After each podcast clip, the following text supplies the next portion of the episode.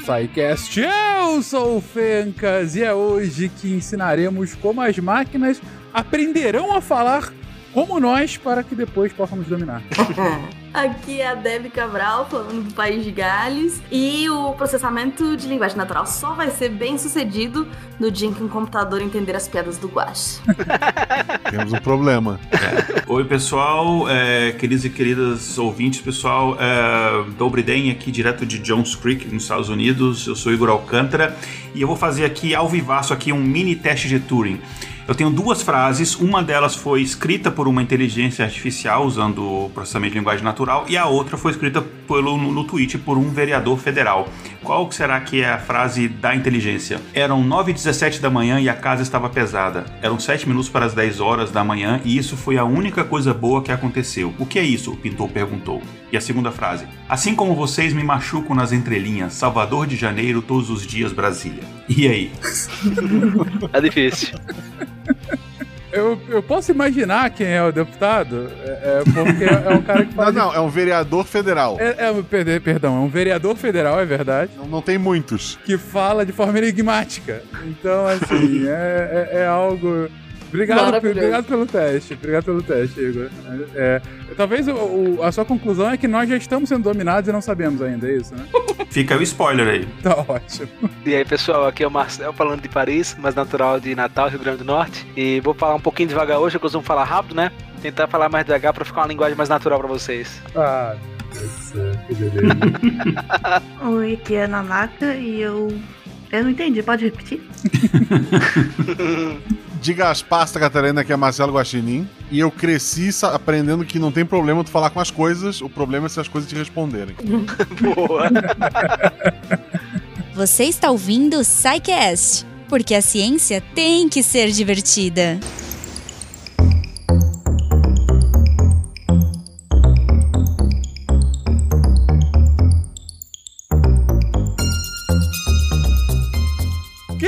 Queridões, voltamos aqui ao maravilhoso mundo da linguagem que se mistura com o mundo da programação, com o mundo das máquinas. Falaremos hoje de processamento natural da linguagem, falaremos sobre NLP, do inglês, né? Natural Language Processing. Ah, falaremos então sobre quando a inteligência artificial se junta com a linguística. E a partir daí, o que, que a gente tem? E a partir daí, para onde a gente vai? E um ponto interessante que não tem absolutamente nada a ver com o tema do cast, mas ainda assim eu queria considerar aqui, esse possivelmente é o programa mais internacional que a gente já fez na história do SciCast, né? São três pessoas do Brasil e três pessoas fora, uma em cada país diferente. Que coisa maravilhosa. Eu diria mais: duas pessoas do Brasil, uma pessoa do Sul. É verdade.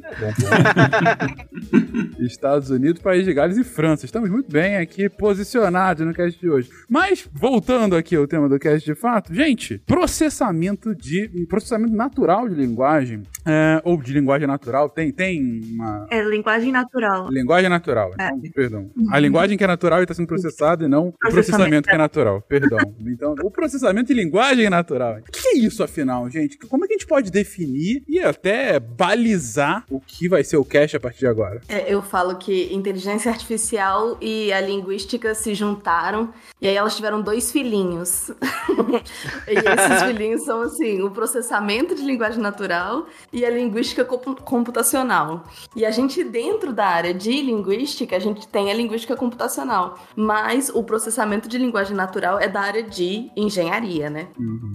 Ou seja, a linguística se junta com a informática e vai dar engenharia, faz sentido. Mas, mas o que afinal é isso, então? Linguística computacional seria. Eu, eu não estudei, mas olhando assim, pra mim parece equivalente a o que eu faço, que, por exemplo, biologia computacional, que seria, na verdade, usar ferramentas da computação para analisar a linguística. Enquanto a processamento de linguagem natural é usar a inteligência artificial né, e- a engenharia da computação para gerar máquinas que consigam compreender e produzir linguagem que pareça natural. Isso, isso, perfeito.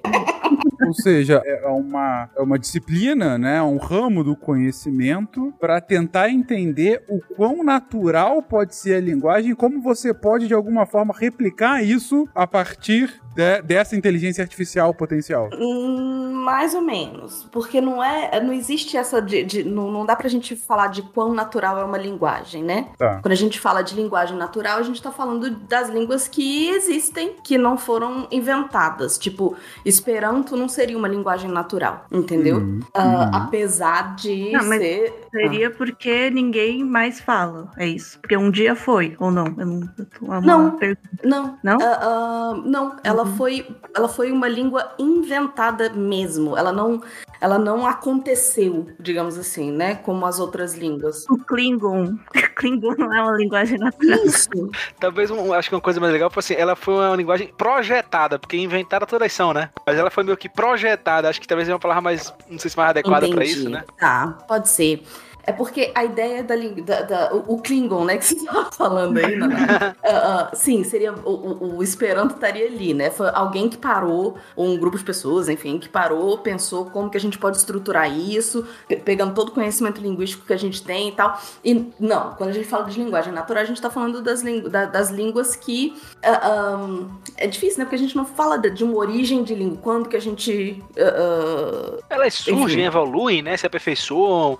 E com isso tem muita subjetividade, né? Eu acho que as linguagens É. que não são naturais, computacionais, você projeta ela com o mínimo de subjetividade possível e ela meio que tá engessada. Ela se melhorar é para ser mais precisa ainda. Ela tem a dificuldade de evoluir do mesmo modo como as linguagens naturais evoluem, né? As linguagens que, que a gente fala, o ser humano, né? E aí eu acho que então a ideia do processamento dessa linguagem natural é como que eu explico para uma máquina toda a complexidade que é a linguagem humana, entendeu? Dentro de todas as suas variações de línguas mesmo que existem e dentro da própria língua, né? É, o objetivo é de processar significa justamente é ser capaz de analisar e compreender algo que é dito, escrito em linguagem que é falado pelo, por um humano, né? Que é compreensível por um humano.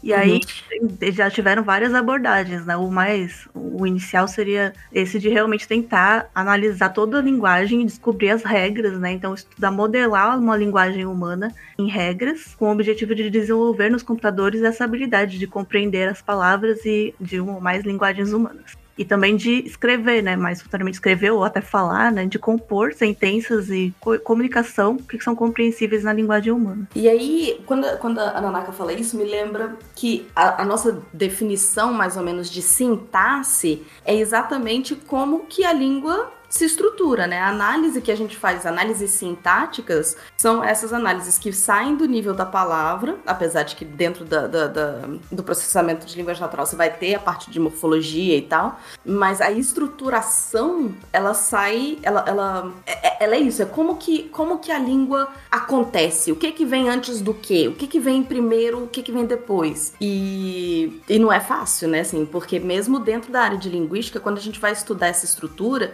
você tem vários propósitos diferentes. Então você pode ter um propósito pedagógico. Não, eu vou estudar estrutura para ensinar. Eu vou dou aula de inglês, então eu vou ensinar a estrutura do inglês para alguém e eu não discuto muito aquilo. Você tem ah, quem vai estudar a, a sintaxe para falar como deve ser a gramática. Outros vão falar não. Então vamos ver como que a linguagem está sendo usada no dia a dia e vamos fazer uma sintaxe descritiva, né?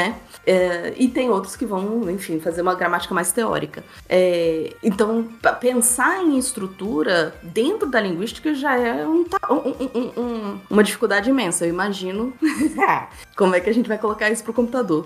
Na hora que a Nanaka tava, né, a gente tava montando a pauta, é, eu falei, Nanaka, eu tô achando que eu tô fazendo muita coisa de linguística aqui, tá? Eu vou deixar você fazer um, um- um pedaço e eu vou acrescentando.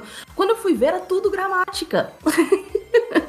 tudo que a Nanaka traz é discussão de linguística. que você tá trazendo, Deb, é que por mais que no final, o que é o, por mais que no final o foco seja é, é, de que a máquina possa compreender e eventualmente replicar, e, enfim, virar um, um falante daquela linguagem, o foco continua sendo uma abordagem de linguística. Você tá o tempo todo é, destrinchando as regras, é, a- de fato, a lógica por trás da linguagem natural, a fim de que a partir do momento em que você entende, você pode de alguma forma replicá-la e ensiná-la para uma máquina que para que ela possa posteriormente replicá-la. Isso. É, até certo ponto sim. É, de forma geral, sim. É que mesmo quando a gente entrar em aprendizado de máquina e redes neurais, aí é um pouco mais difuso, assim, não- a gente não define, acho que a gente vai explicar depois, mas não tem como definir tantas regras, mas tem como é, encontrar parâmetros que tenham a ver com, com essas, essas características. Quem tá ouvindo às vezes pode achar estranho, né? Essa questão de ensinar pro computador regras, que absurdo, é óbvio que não dá certo. Só que assim, hoje é fácil ver isso, né? Mas naquela época lá atrás, não era só essa área que pensava desse jeito. Boa parte da, da comunidade científica que trabalhava com IA achava que era possível atingir uma inteligência artificial ensinando através de regras, aquela coisa mais rígida. E com o tempo acabaram vendo que não estavam conseguindo resultados positivos e foram migrando para outras abordagens, né? Mas na década de 70, 60 por aí, muita gente ainda achava que o segredo para conseguir inteligência era através dessas regras. É, sempre existiu esse sonho de, em todas as áreas, né, de, de criar, de descrever uma regra universal para que, que tudo pode Isso. se basear nela. Acho que, inclusive, dá até para aproveitar essa deixa e a gente falar de como é que surgiu isso tudo e como é que essa coisa, mais ou menos, foi, foi caminhando, foi evoluindo para a gente chegar nos, nos, é, processos que a gente tem hoje, né? E como muita coisa, é, enfim, da, da nossa época começou por causa da Guerra Fria. Ali no finalzinho dos anos 40, em 49, houve uma, um esforço de você montar um sistema de, de tradução, né? então seria um- um- assim, bem um- os primórdios do processamento de linguagem natural, e é um sistema de tradução, e adivinha para qual, de qual língua? Né? Do russo para o inglês. Então, basicamente, era você é, não precisar necessariamente de um tradutor e você fazer essa tradução de, de mensagens que você interceptava de forma mais rápida. No caso, inicialmente, mensagens escritas, que, que era mais fácil. É, e aí teve até um, é, um cientista, Warren Weaver, que ele pegou a, uma coisa que eu acho que já teve, um, já foi citado em algum sidecast já, né, a, da teoria de informação do, do Shannon, do Claude Shannon. É, eu acho que inclusive a gente também citou num, num episódio, sei lá, de mais de dois anos atrás sobre machine learning. Então ele pegou aquele conceito é, e aí ele começou a trabalhar num conceito que a gente chama de é, é, tradução estatística de máquina. Sei lá, se a gente for traduzir para o português, seria o Statistical Machine Translation que é basicamente você usar é, metodologia estatística para você fazer tradução. Então, você pegar, por exemplo, frequência de palavras, é, esse tipo de coisa para você fazer. Só que é, eu não tenho, meu conhecimento em russo é muito pequeno, mas eu conheço um pouquinho mais, assim, porque é, um, é uma língua que eu estudo. Eu falo um pouquinho, assim, básico de tcheco, né? É uma língua que eu, que eu estou estudando. Quem não, né? É. E eles têm uma estrutura, e eles têm uma estrutura muito interessante que, apesar de ser uma língua absurdamente difícil, o- essas línguas eslavas elas têm uma característica que é, a ordem das palavras na frase elas meio que não tem muita importância. É, porque e aí a tradução ela fica ela é mais um pouco mais simplificada porque cada palavra que você inclusive incluindo nomes próprios cada palavra ela tem ela flexiona dependendo da função dela na frase. Então por exemplo, se uma, se uma palavra são as, os, os casos gramaticais, né? O, o russo eu não sei, eu sei que o, o tcheco tem sete casos gramaticais. É um negócio assim, cada palavra você tem que aprender as 14 variações dessa palavra. E aí fica mais fácil, porque independente da ordem da frase, você consegue entender quem que é o sujeito, quem que é o objeto, é, qual que é o instrumento de determinada ação. Por exemplo, estou escrevendo uma carta, escrevendo uma carta com o quê? Com o lápis. Se o lápis é o objeto para escrever a carta, ele flexiona e tal.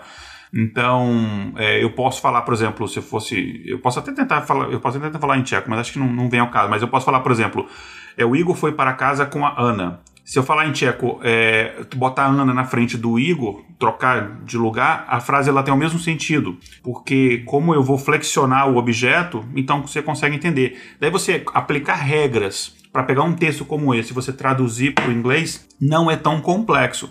E aí deu uma esperança no pessoal de que, olha, isso, claro, isso não foi é, aplicado com toda a questão da estatística é, e aplicado com cálculo de entropia do Shannon, enfim, tem algumas coisas mais de estatística mesmo que ele aplicou. Deu uma esperança no pessoal de que, cara, a gente está tendo um progresso bacana nisso daqui. É, e pegando uma língua extremamente complexa como o russo e está conseguindo ter bons resultados em, em tradução para o inglês, então a gente, em poucos anos, era, a estimativa deles que em coisa de cinco anos, olha só, a gente teria é, assim avanços incríveis nessa área que você conseguiria traduzir de forma perfeita de qualquer idioma para qualquer idioma.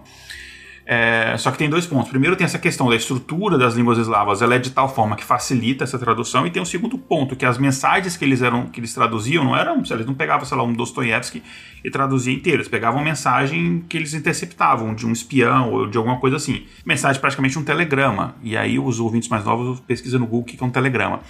E eram mensagens curtas, diretas, objetivas, que também é mais fácil você traduzir. Então deu essa falsa impressão. A gente tem nos anos 50 é, a, a, ideia do Turing, de, da, daquele teste do Turing. O teste do Turing basicamente era você usar processamento de linguagem natural para você conseguir enganar uma pessoa de que a inteligência artificial era de fato uma pessoa. Então havia todo essa, essa, é, esse otimismo em relação a isso. Aí a gente tem. É, por exemplo, em 54 a gente já conseguiu é, traduzir é, uma tradução automática de uma, uma experiência que teve de 60 sentenças do russo para o, o inglês. É um negócio que eles chamaram do experimento de Georgetown.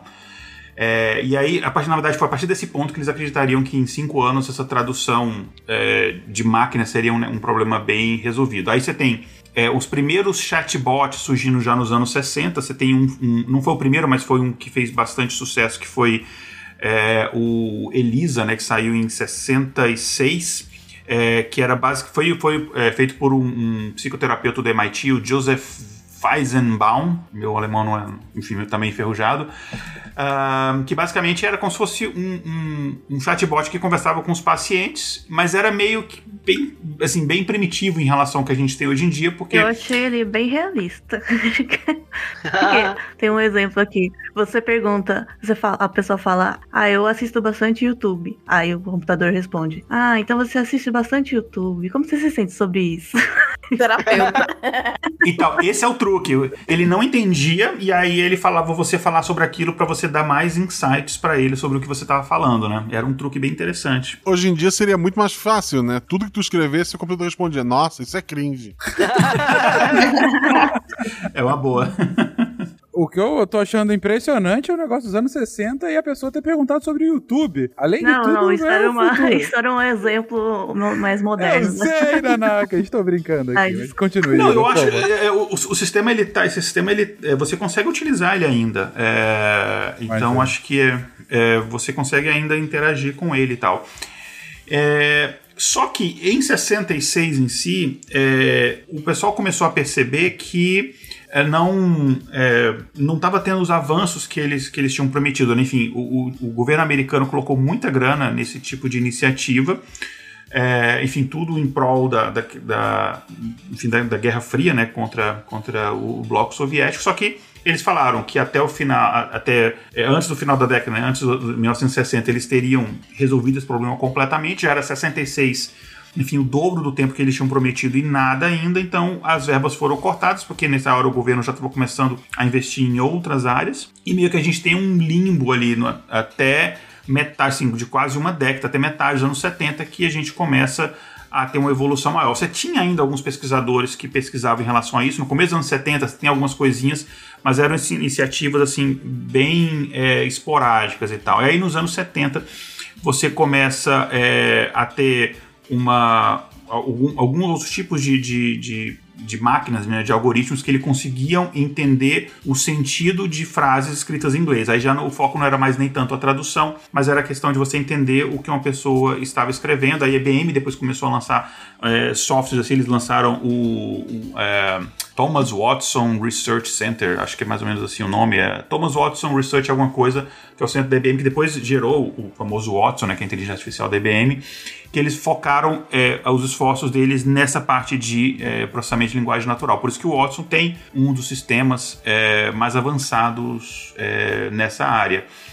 E aí, só que mesmo assim, era baseado, como a gente falou no começo, muito nessa questão de regras. Você tinha que ensinar as regras para um, um, algoritmo, e esse algoritmo, então, baseado nessas regras que ele conhecia, ele tentam, tentava entender a linguagem e também produzir linguagem. Só que as pessoas não falam necessariamente seguindo os mesmos tipos de regras, né? As pessoas não falam seguindo as regras normais, assim, de, um, de uma é o formais de uma língua. A gente fala de qualquer jeito. É, a gente, enfim, tem, tem gírias, tem. Mais ou menos. É, mas assim, não, não o, o que você lê ali na gramática, você vai pegar o que as pessoas falam do dia a dia, é diferente. O Igor tá defendendo a anarquia, Deb. Esse é o Não. negócio.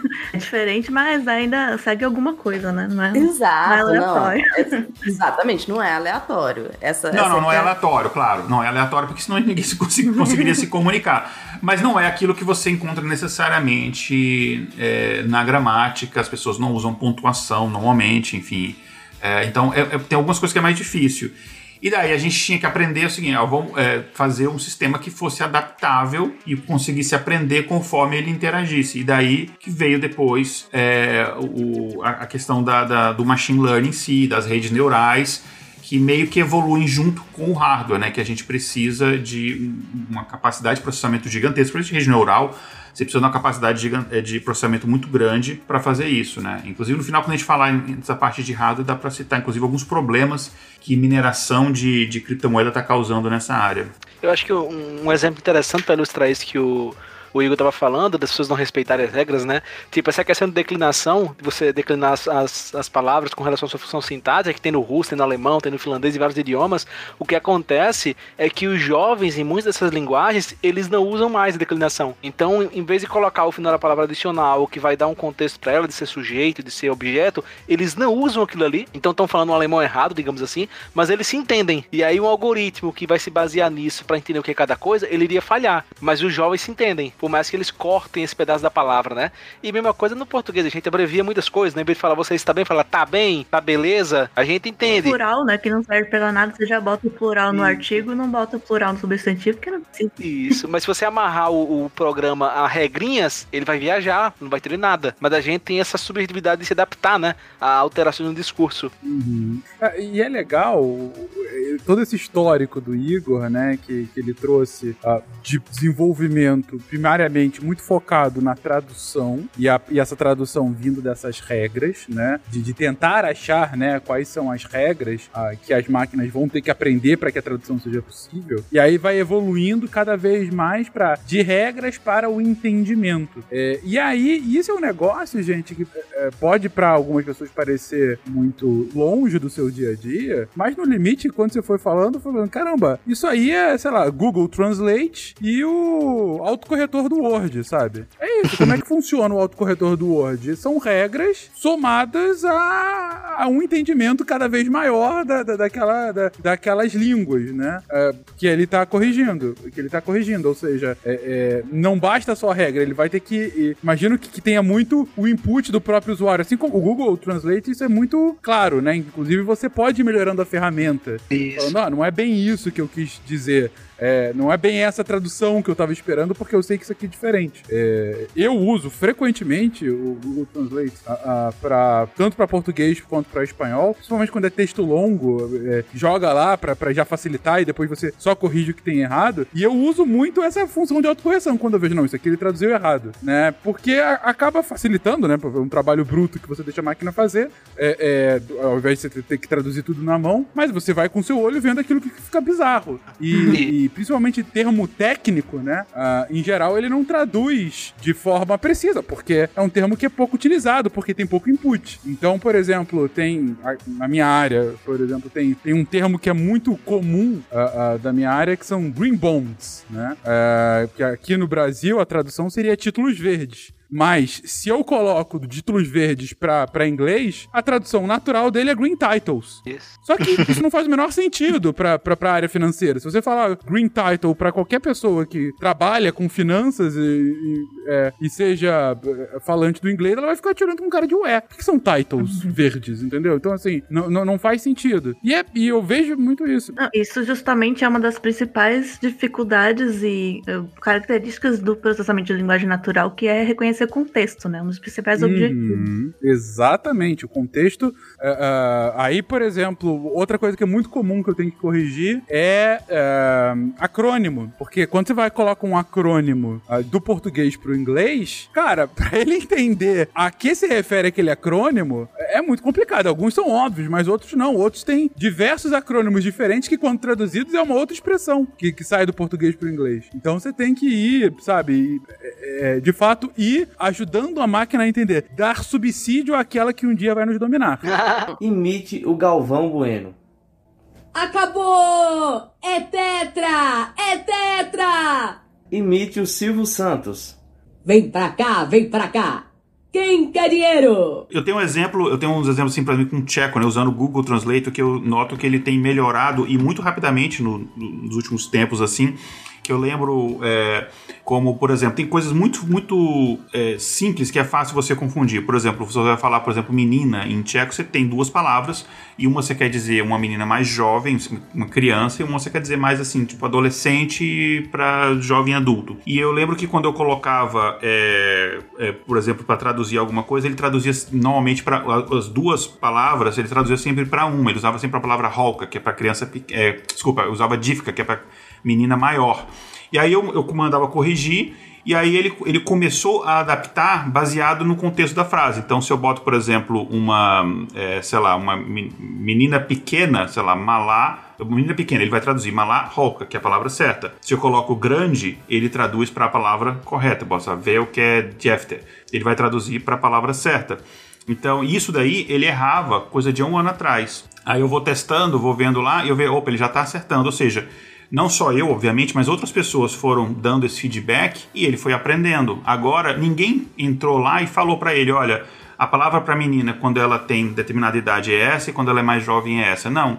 Baseado no feedback, ele começou a compreender que existe um adjetivo associado a essa palavra, que eu vou usar essa palavra, quando tem um adjetivo diferente, eu vou usar aquela outra palavra. E, e agora ele já traduz isso certo. O que me traz aqui a grande questão, Igor, legal que você, trouxe o gancho, e aí eu não sei nem se a gente iria explorar isso mais na frente, mas se sim, já adiantamos. E- esse caso mesmo que você está colocando, é, você usou a seguinte expressão, ah, não foi ninguém que o ensinou, ele foi vendo o feedback dos usuários e começou a aprender que havia essa associação, que se você está falando de menina pequena, é a palavra de menina de menor, e se é uma menina grande, tende a ser de maior. Beleza. É, mas, no limite, ele tá aprendendo isso, ou ele só tá, na verdade, criando uma nova regra por conta daquele feedback, entendeu? Digo, é de fato um entendimento da linguagem, ou é uma nova regra sendo criada por conta do uso ah, ah, ah, rotineiro daquelas mesmas expressões? E ele falou: não, então isso aqui deve ser uma regra, eu vou começar a utilizar isso. O que, que- o que, que de fato tá acontecendo ali? Em relação ao Google Translate, não dá pra gente falar porque a gente não tem acesso ao, de fato ao algoritmo, mas o que a gente conhece do, de algoritmo de linguagem natural, meio que as duas coisas, elas meio que são a mesma coisa, né? O que a gente tem de como compreender do ponto de vista de, um, de uma inteligência artificial não é o mesmo sentido que a gente tem mais abstrato de compreender que nós temos. É basicamente que ele entende um contexto em que determinadas regras têm que ser apli- aplicadas.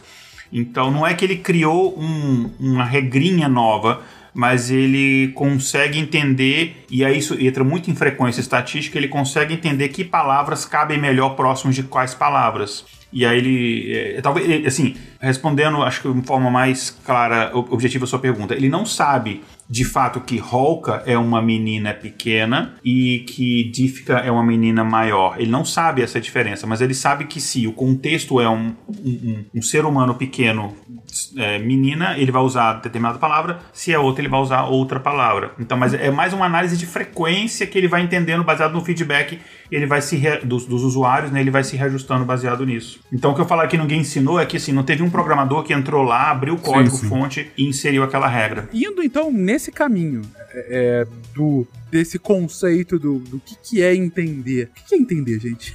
o que, que significa que a máquina está compreendendo de fato a linguagem? E você falou aí, Igor, eu não sei porque eu não tô vendo o código fonte, mas o que, que faria, de fato, uma máquina começar a compreender aquela linguagem e não só replicar regras pré-definidas? Para a gente definir justamente né, no processamento de linguagem natural, o que a gente entende como compreender a linguagem seria, primeiro, o reconhecer o contexto, né? Como a gente viu, isso é muito importante e é o que, o que mais causa problemas aí, na, dificuldades. mais basicamente também é ser capaz de analisar a gramática mesmo, a sintaxe, a semântica, o lexo, que são as palavras, né? Saber o, o vocabulário, saber o significado das coisas, né? E até aí você vai começar mais o que é saber, né? é, é mais de realmente reconhecer que certo texto, certa, certo padrão de voz, né? De som, se relaciona com outros, né? É basicamente isso. E entender também seria ser capaz de resumir uma informação, né? De, de- porque isso é uma das grandes é, evidências de que um, um texto, por exemplo, foi compreendido, né? Que tem um texto enorme e a- a- o programa é capaz de resumir aquilo, dar uma sinopse, né? Então quer dizer que ele, ele realmente entendeu quais são os pontos-chave, né? Quais são as principais palavras daquele texto e o que, o que realmente importa para compreender o mínimo daquela informação. Da mesma forma também extrair informação do texto, né? Ou de um conjunto de textos gigantes, que é o famoso text mining, né? Que é usado em muitas áreas para, inclusive é, em análises de, de literatura científica, né? Às vezes tem muitas informações é, novas que são extraídas pelo text mining de artigos que, aque- tipo, nenhum artigo falava isso,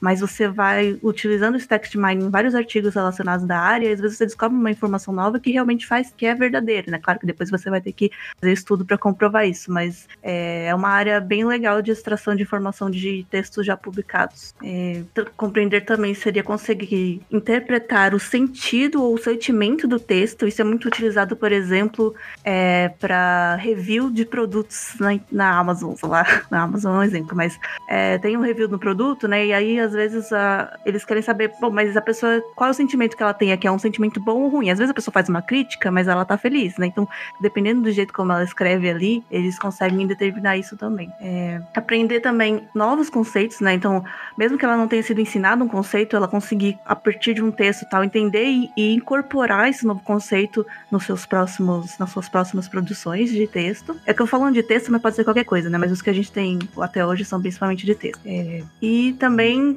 é outra coisa muito importante é de, da compreensão, é o que a gente estava falando antes, é ser capaz de lidar com é, uma flexibilização, com alguns erros, alguns gírias, sotaques, regionalismo, né? Coisas que ela nunca viu, mas a partir do contexto das outras coisas ela consegue determinar o que significa. Ou não, não, não quebrar por causa de um erro de gramática. E dentro disso também lidar com ambiguidades, né? Porque muitos desses acabam se encaixando na parte do contexto, né? Tem algumas vezes frases muito ambíguas e que mesmo a gente, se a gente receber só a frase, a gente não vai saber o que, que a pessoa tá querendo dizer.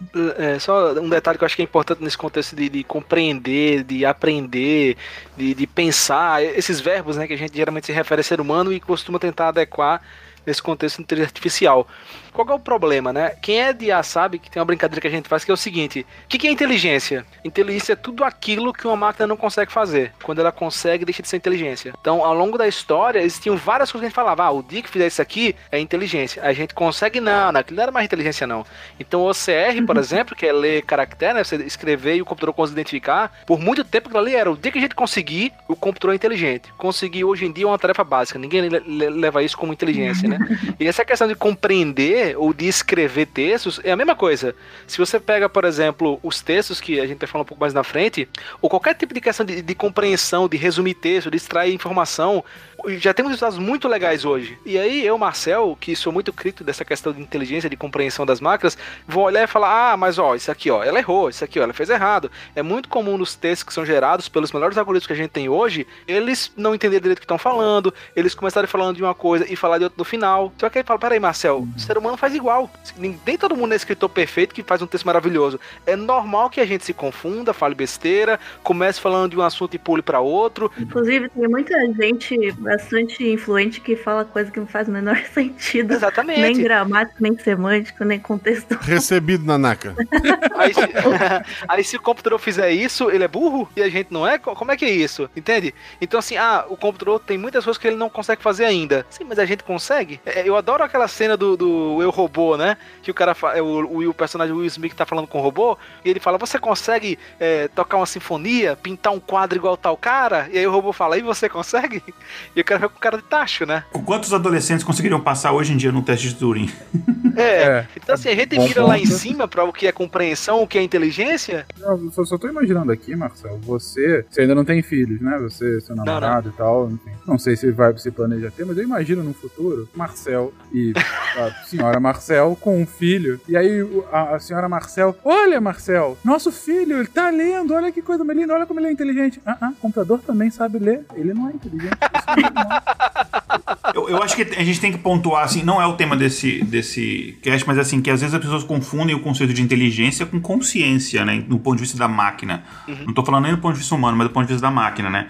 Que às vezes o que as pessoas estão esperando de inteligência, na verdade, é uma coisa muito mais avançada que a gente está distante, que é a consciência artificial, que já é um outro assunto. É, no caso, a inteligência, a inteligência do. do é, pelo menos a inteligência é, geral, que é o que a gente tem hoje em dia, é, é uma tarefa digamos, muito mais factível e muito mais simples. Gen- a gente, inclusive, já teve alguns debates sobre isso, sobre inteligência artificial, o que, que é inteligência, e a própria consciência é um, é um tema que, que o Pena volta e meia traz aqui, uma, uma discussão boa, mas que não é o foco aqui do cast, a gente tá lidando aqui sobre linguagem. E aí, a Nanaka trouxe aqui alguns pontos muito interessantes sobre a questão de compreender. Uma que me chamou a atenção foi essa penúltima, Nanaka, de ser capaz de lidar com erros. E aí me veio à mente imediatamente aqueles textos que a gente vê, ah, que é, é- é um texto, bom, em português, mas cheio de letra faltando no meio. E aí fala, se você consegue ler isso, é, olha só como seu cérebro é inteligente, você tá conseguindo entender essa frase mesmo com, a- com essas letras faltando. Porque você, sei lá, viu os padrões da palavra, você consegue completar, né, as palavras, e porque não tem nenhuma ambiguidade e tudo mais. Ah, o ideal é que uma máquina pudesse fazer o mesmo para ter esse nível de compreensão da, da linguagem que o nosso cérebro tem? A máquina já consegue fazer. Sim, já consegue, mas eu não sei se isso. Isso é mais uma, um resultado, uma consequência de entender a linguagem natural do que um, um requisito, eu acho. Não sei explicar. Assim, porque a gente não. Ninguém escreve assim, né? Ninguém lê assim. É só. Porque como a gente tá, já compreende os padrões, a gente acaba conseguindo também compreender esse tipo de. Mais ou menos. Na internet a galera não escreve normal, não. Ninguém escreve normal na internet, só, só come todas Não, as letras. dizer, é, sem nenhuma letra. Tipo, escrever um texto inteiro sem nenhuma vogal, assim, só. Não, mas estamos chegando aí. E aí, de repente, não tem nenhuma palavra, é só emoji. Você vai ter que É. interpretar a partir daí. É, então, essa parte de. Essa parte de emoji já tem inteligência artificial que consegue compreender o sentimento relacionado àquilo e não é complexo. E essa parte de você compreender a pessoa de escrever uma palavra ou errada ou faltando letras, isso é uma das tarefas mais fáceis, que não envolve nem necessariamente o processamento de linguagem natural. Isso é estatística pura. Eu posso até citar um projeto que eu trabalhei há dois ou três anos atrás, que era basicamente era na área de direito, e você ficava monitorando é, todas os- as entradas de processos novos em cortes federais americanas. E aí você tinha uma lista de, de, de pessoas de interesse, de clientes, pessoas de interesse, que você queria saber se aquela pessoa estava sendo citada em algum, em algum processo. É, então, digamos, por exemplo, aqui, é, se a gente está falando aqui do portal Deviante, a gente precisava, por exemplo, entender que a pessoa podia colocar lá portal Deviante, ou só Deviante, ou pessoa podia botar, sei lá, SciCast ou alguma coisa semelhante, e você precisaria entender que trata-se da mesma pessoa. Ou se no caso de uma empresa, pode colocar, sei lá, só o nome da empresa, é, ou pode botar lá é, o nome da empresa, sei lá, LTDA, alguma coisa do gênero. E aí você consegue fazer isso com alguns métodos estatísticos e matemáticos muito simples. É, e que são os métodos pra, basicamente que o Google utiliza quando você digita alguma coisa e ele vai falar, ah, você quis dizer isso, quis dizer aquilo, é, é basicamente a mesma coisa. Então, por exemplo, é, para você saber que é, qual palavra é mais próxima de uma outra palavra, então eu digitei uma palavra, por exemplo, com algumas letras erradas ou faltando algumas letras. É, você consegue fazer isso com cosseno. Ó, o pessoal achando que trigonometria não servia para nada. Você consegue fazer isso com um cálculo de cosseno simples. Você consegue saber qual e um dicionário. Você consegue saber qual que é a palavra correta quando a pessoa escreve errado. É, então esse tipo de coisa é muito simples. Você não precisa nada mais avançado do que isso. Então, e isso faz parte do processo, é, é parte interna do- de alguns dos processos de processamento de linguagem natural, que é você corrigir esses erros que a pessoa escreve aqui é, e entender a palavra real que aquilo, que aquilo significa. Entendi. É, é naquela lógica você procurar no Google Twitter e aí ele fala, não, deve ter sido Twitter. Porque em geral, quem comete esse erro tá procurando o Twitter aqui, é mais ou menos isso. É isso, exatamente. É o que a gente chama de normalizar as palavras, né? Então, quer dizer, na verdade é um, um- é um processo antes do normalizar. Normalizar é quando você pega a palavra e você coloca ela na. Assim, do ponto de vista. Não estou falando do ponto de vista linguístico, que eu não entendo nada, mas do ponto de vista do, da, do processamento de linguagem natural. Quando você pega uma palavra e você vai trazer ela para uma, um, uma estrutura é, de raiz. Mas antes desse processo, você tem esse processo de correção das palavras. Então você vai localizar todas aquelas palavras, ver se elas contêm no seu, no seu dicionário. E aí tem, tem algoritmos mais complexos que ele está preparado para várias línguas, porque, enfim, se você está lendo um texto de um publicitário, 90% dele vai ser em inglês e vai ter algumas preposições ali em português. Uhum. É, então tem alguns algoritmos mais avançados que ele reconhece mais de uma linguagem, mas é basicamente é a mesma coisa, só vai ter que ter mais dicionários. Mas basicamente você vai comparar o que foi escrito com um dicionário, você vai fazer esses cálculos de cosseno, jacquard, enfim, tem vários algoritmos que você faz, você vai ver qual que é a, a palavra mais próxima daquela, você vai fazer a substituição e aí vai para as etapas seguintes que você vai, enfim, é, entender a função de cada palavra na frase, enfim, quais que é o sujeito, objeto, enfim, qual é o verbo, é, e aí você, cada uma dessas etapas, cada uma dessas coisas, ela é uma etapa neste processo de entendimento para no final você ter a, a, máquina ter essa compreensão do que aquela frase significa. Compreensão basicamente é o seguinte: olha, ele me disse isso e essa é a ação esperada em relação àquilo. Uhum. Isso é muito fácil de entender num chatbot, né? Eu, você entra lá num sistema qualquer, sei lá, no banco, e você está conversando com uma inteligência artificial e você está esperando uma determinada resposta. Então, quanto mais próximo ele chegar daquilo que você está esperando, é o mais é, o melhor ele entender o que você escreveu. Perfeito. Bom, mas então a gente aqui primeiro definiu uh, qual era o objeto objeto, né, de, dessa disciplina que a gente está comentando aqui hoje, um pouquinho do seu histórico, é, definiu rapidamente o que afinal é essa linguagem natural, né, que, que é o foco aqui, uh, e a, a começou a, a, discutir sobre o que, que é a compreensão dessa linguagem uh, para uma máquina. Quais seriam então os, os pontos principais que levariam a máquinas a compreenderem diferentes tipos de, de linguagem. Mas dentre essas linguagens naturais, a gente tem, de alguma forma. Um, bom, quando vocês estão falando aí de, de pegar regras, de, de, extrair o substrato delas e tudo mais, tem uma forma de, de modelá-las, de, de ter de fato. Um, assim, pa grandes padrões comuns pra gente chegar nessas regras mais básicas, ou alguma coisa próxima a isso, ainda dado que vai depender muito de contexto e tudo mais. Tem, tem, tem como chegar nesse arranjo? Vocês querem citar o Chomsky ou não? não sei. Eu acho que é importante, né? Mas é, tem algum problema eu... de citá-lo? Não sei. Ah, não, é, é só porque a PNL se baseia nos estudos deles de forma pseudocientífica. Mas não, mas é ah. importante, eu acho, para histórico. É importante, é. é. Que falando, porque você me lembrou agora, falando de, tipo, ah, de uma regra universal, de padrões, né, da, da gramática ou da linguagem, o Noam Chomsky é um linguista muito famoso, ainda vivo, aliás, tem 90, 90 e tantos anos, e ele foi um dos pais da linguística, né, é, moderna, da, ele estudou linguística, escreveu teoria sobre linguística cognitiva, o que ele chama de gramática gerativa, e o, a ideia dele era justamente identificar, assim, ele, ele acreditava que existia uma estrutura inata, que a gente já nascia com essa estrutura seja por, por questões, eu não sei se ele falava sobre evolução especificamente, mas seja por questões já evolu ah, nosso cérebro evoluiu para ter essas estruturas lá, mas ele acreditava que a gente acredita, né, imagino eu, não sei se hoje em dia ele ainda fala isso, na verdade,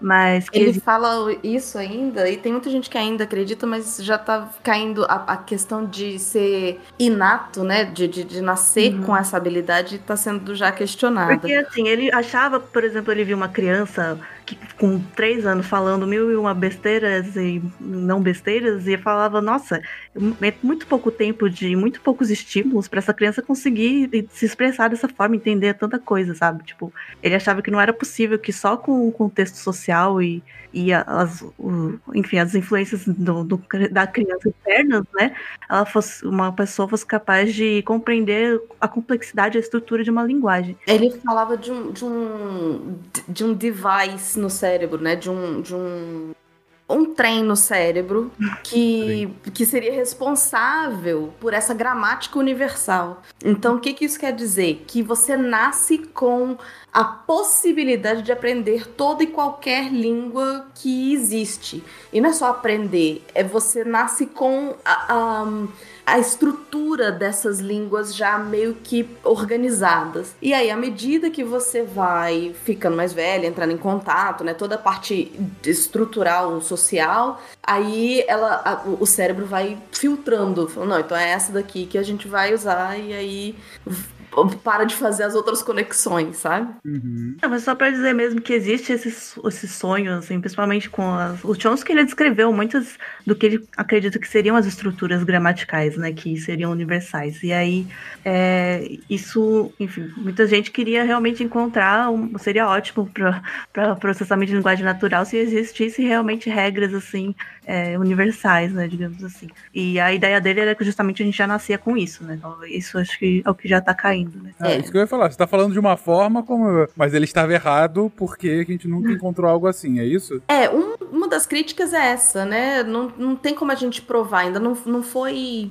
não foi achado esse, esse device, sabe? Então, você tem algumas coisas que são muito interessantes quando você tem uma, uma criança aprendendo uma língua. É, até os entre 8 e 10 meses é um período bem crítico do aprendizado da, da, da criança, em que ela teria essa esse fechamento, essa, essa afunilação para usar só o que ela tá ouvindo, digamos assim. Então, ah, experimentos no, no cérebro. Então você tem que lembrar de botar aí um, um TED Talk no, na, nas referências. É, por exemplo, tem uma, uma criança que. As crianças com essa, nessa faixa etária, de 8 a 10 meses, que botando um trenzinho para analisar o cérebro delas, elas identificam é, melhor, a- até essa, essa faixa etária, elas identificam todos os sons, por exemplo. E aí passou dessa faixa etária, quando você tem ah, o som do L, por exemplo, que tem L's diferentes ah, ah, no japonês, ah, que é diferente do inglês, por exemplo, é, elas conseguem, elas param de fazer essa identificação, sabe? Assim, depois dos 8, 10 meses, se você não tem a influência externa para aquela para aquele som, ele para de fazer sentido. É meio que como quando você tá aprendendo inglês e é muito difícil você fazer o do thank you, porque a gente não tem isso na nossa língua e vai ficando mais difícil à medida que o tempo vai passando, né? Eu não sei se tem isso a ver, mas é uma, uma espécie que eu tenho aqui em casa, que a minha, a minha caçula, é, a minha pequena ostrogoda, eu chamo de ostrogoda porque o nome dela é Bárbara e ela se comporta como tal. É, ela, ela é bilíngue, né? Enfim, ela nasceu aqui, então fora de casa ela só fala inglês, em casa a gente só fala português e ela tem umas coisas muito engraçadas, porque tanto eu quanto minha esposa, a gente tem um, a gente é de Brasília, a gente tem um sotaque assim, o nosso R não é aquele R tão pronunciado. Mas ela, quando vai falar português, o Zés, ela fala parecendo que ela nasceu em Piracicaba, porque ela pega o R do inglês, ela joga pra cá, e ela pega, ela tem construções doidas assim, que ela vai misturando tudo. Por exemplo, ela, ela um dia ela desse, ela falou que ela queria falar, é, ela queria falar tipo é, todas as outras pessoas. Aí ela falou isso em português. Ela falou, ah, porque todo mundo else, que ela pegou everybody else com todo mundo. Então ela tem coisas assim muito engraçadas. Eu falo que ela vai ser publicitária quando ela crescer, porque ela, às vezes ela dá essas misturadas. E é muito doido que é, é, parece que é, é como se é, o, o jeito que ela tá aprendendo é, meio que tá ju- misturando as duas coisas, mesmo que ela apesar dela ter a consciência que são duas línguas, ela consegue mudar de uma para outra, mas parece que ela tá como se estivesse aprendendo um, um mistureba do- das duas coisas. Eu tava falando Tá. sobre isso é, há alguns dias, Igor. Uma ouvinte nossa e amiga, que é a Andy, ela tem um filho que participa muito do PsyKids, que é o famoso Rafael do Canadá. E quando ele manda as perguntas dele lá pro PsyKids, é, ele mistura o tempo todo. A, a frase é sempre bilíngue, às vezes trilíngue, porque por Canadá ele também aprende francês, né? Então é, ele vai misturando às vezes a, a- a composição das frases, às vezes são palavras no meio. É, uma coisa que é muito comum é ele falar: Eu sou Rafael e eu sou 5 anos, né? Então por quê? É, é a lógica do inglês, mas com as palavras em português. E, e faz todo sentido. Ah, sim, minha filha, quando, quando ela pede alguma coisa, ela fala, eu posso ter, eu posso ter cereal. É, tipo, é- é bem isso Eu, mesmo. eu tenho uma amiga que não é criança, que ela se mudou, tipo, faz cinco anos só para os Estados Unidos, ela sempre morou aqui, e ela fala às vezes, ah, eu acabei de ter o jantar. Eu- eu- O que, você tá doido? Pariu agora o jantar, né? Pariu, jantar.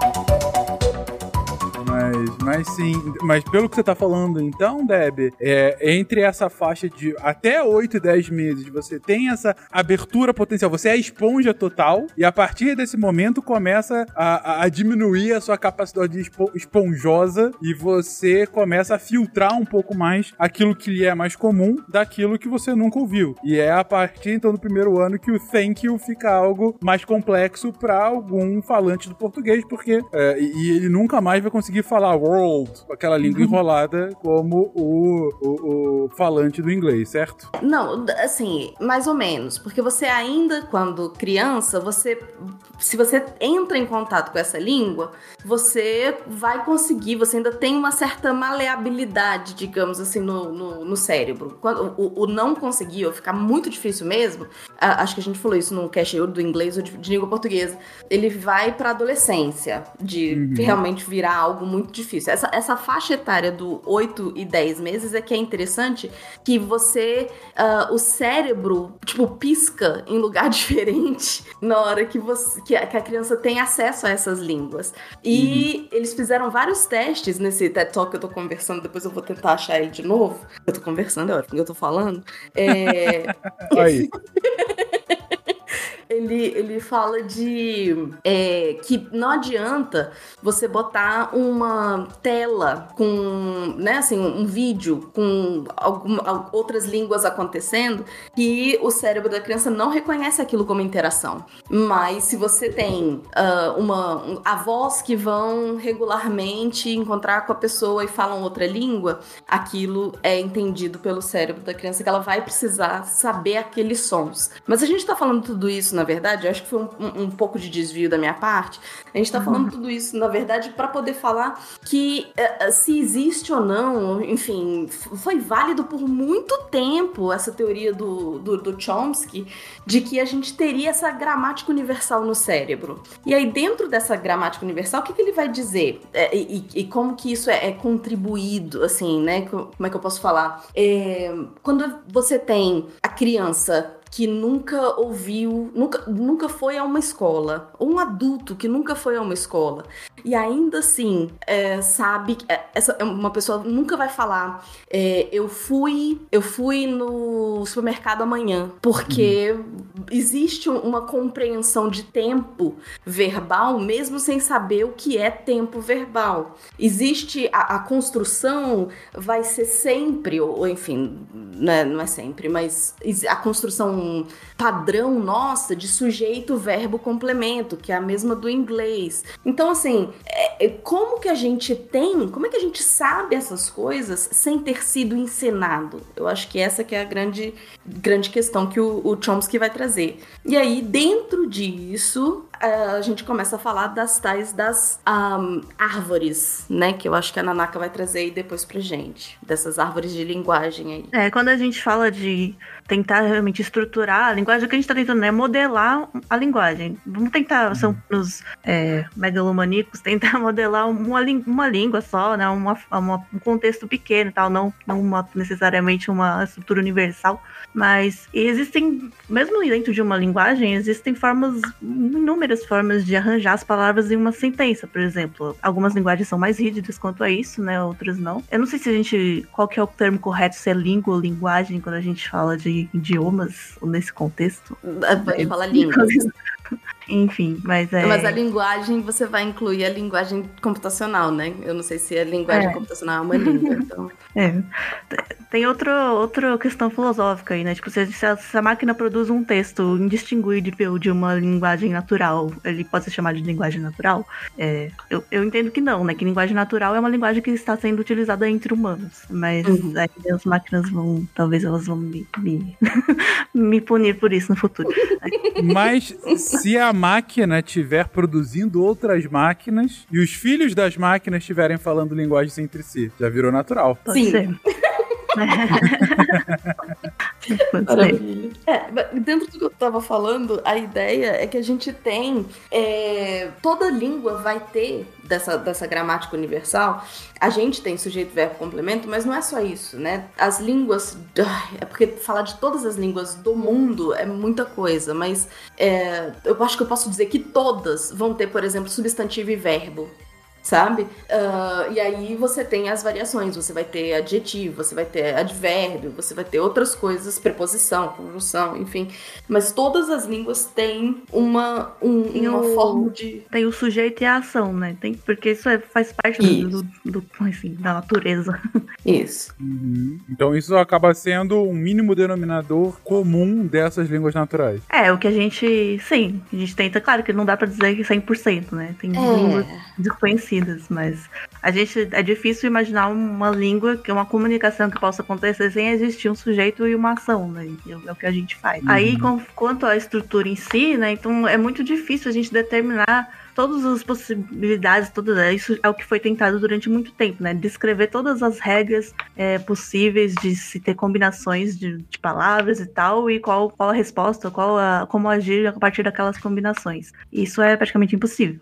Ainda mais se você quiser fazer em todas as línguas do mundo. É, então, primeiro, primeiro passo para a gente tentar construir um modelo, né, para processar uma sentença em linguagem natural, seria de tentar decompor ela em pedaços menores e identificar que cada um desses pedaços significa, né? Classificar, uhum. né? É, para que eles possam ser analisados separadamente e depois em contexto. E aí, com isso, a gente pode classificar palavras em, em tipos, como a Debbie estava falando, que são bem comuns a várias linguagens humanas, como exemplo, um sujeito, não um substantivo, que pode ser um sujeito ou não, isso já é uma, uma outra análise, né? É, o substantivo, o pronome, um verbo, um adjetivo, um advérbio, um artigo, né? Enfim, tem vários. Esses todos são bastante comuns a várias linguagens. E para cada uma dessas classes, que a gente pode identificar as palavras como cada uma dessas classes, a gente ainda pode ter modificadores, né?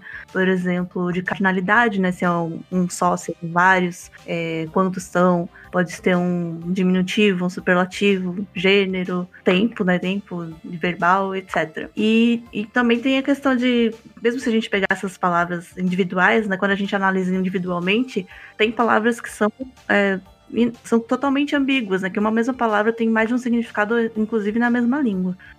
Aqui no português, eu, eu acho que o melhor exemplo é foda. Foda é tudo. É, foda é o coringa da língua portuguesa. Você pode utilizar praticamente em qualquer é, espaço da sua frase e em qualquer tipo de tom e sentimento que cabe. Mas eu diria que é tipo o, o, o é, é, a leitura de sentimento, igual a Nanaka falou lá em cima. É, eu acho que nesse sentido de ambiguidade, talvez uma, a palavra que eu acho que cabe melhor é manga, né? Que vai ser a manga fruta, vai ser que é um, um, substantivo, pode ser manga de roupa, que, né, também é substantivo, mas também pode ser uh, verbo, né, de no manga deu, por exemplo, para de mangar, nossa, eu não conheço esse verbo. O que é mangar? Mangar é zoar, né? Ah, tá. Isso, não isso. faça troça de mim. não faça troça. Esses algoritmos de NPL vão estar muito avançados quando eles conseguirem entender um mineiro falando, porque basicamente tem a palavra trem em diversos contextos. ou, ou, melhor, talvez a informática avance quando ele parar de tentar adivinhar todas as palavras usar só trem. Pronto, tá, olha só, resolvido o problema. Não, não sei o que é, põe trem. Exatamente. Maravilha. É, é tipo um asterisco né? em geral. É, if no final, else, trem. Tem aquela frase famosa em inglês que é o búfalo, búfalo, búfalo, búfalo, búfalo, búfalo.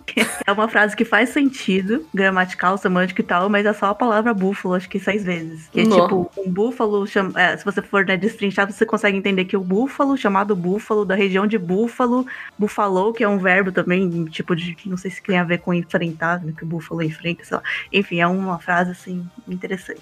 É a, a baleia, baleia, baleia. Isso, exatamente. Maravilhoso isso. Isso devia ter sido a frase de entrada. Droga. ah, o Psycast é contra o maltrato dos animais. E aí, o, o ponto aqui, então, que vocês estão comentando é: olha, dado que é, a gente tá, tá lidando com milhares, dezenas de milhares, centenas de milhares, às vezes milhões de palavras diferentes, e cada uma dessas palavras pode ter um uso, um contexto, algo que é, de fato vai modificar o seu uso, uma das ações seria tentar não só entender o que, que é cada uma das palavras, mas cada um dos seus trocentos usos diferentes e tentar fazer sentido aquilo. Mas mais inteligente é você tentar entender, então, a, a, você separar as frases em partezinhas um pouquinho menores, a fim de que você entenda essas partezinhas e a partir dessas partes você consegue ter definições melhores sobre o, o, o que, que aquela palavra está fazendo naquele momento, naquela frase. É uma coisa interessante sobre essa questão da, da palavras ambíguas e desse entendimento é que a gente, as tecnologias que a gente tem atualmente, elas funcionam muito bem quando você está dentro de um contexto. Então, digamos que eu tenho, por exemplo, um chatbot que ele está dentro de um contexto específico, por exemplo, de um aplicativo de um, sei lá, de uma clínica hospitalar. Então eu sei que é o que as pessoas, a não ser que a, não ser que a pessoa esteja tentando trollar o, o, o, software, mas o que a pessoa vai estar tá falando ali está tudo relacionado ao contexto de saúde. Então eu sei isso daí. Mas e pode ser um outro contexto diferente em que eu, eu enfim, o, vocabulário vai estar relacionado a outra coisa. Então você vê muito desses sistemas digamos assim, prontos, né? Que você, o Watson, por exemplo, você contrata, você paga um valorzinho lá e, e aí você pode implementar um chatbot, por exemplo, pra, pra, no seu aplicativo, na sua empresa e tal.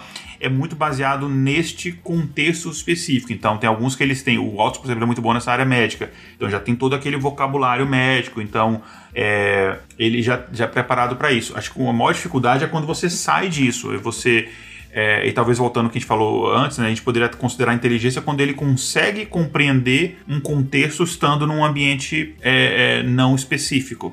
E aí você começa a ter esse tipo de problema. É, é, por exemplo, o caso da Siri, que a Siri você pode perguntar coisas, ou, ou enfim, Alexa, você pode perguntar coisas diversas, não tem um contexto específico. Então você vê que elas patinam é, muito quando você sai do contexto de pedir uma para tocar uma música ou, ou, coisas que são mais dentro do, do mundinho delas ali.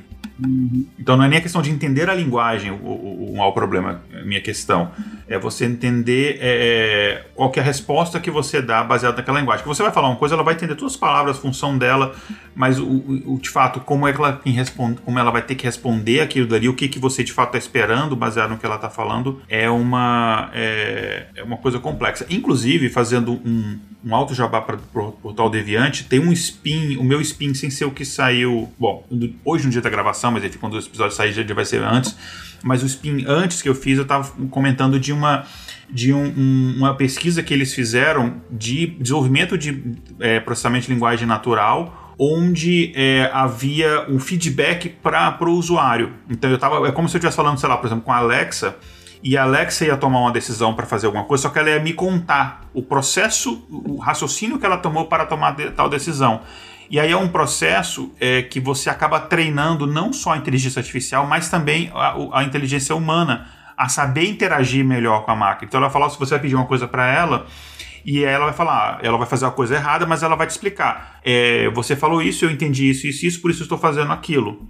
Aí você vai entender, ah, tá, entendi. Foi aqui que ela se confundia, como se se estivesse vendo ali o código fonte, mas não é exatamente isso. Ela, ela meio que fala em voz alta, é como se estivesse pensando alto.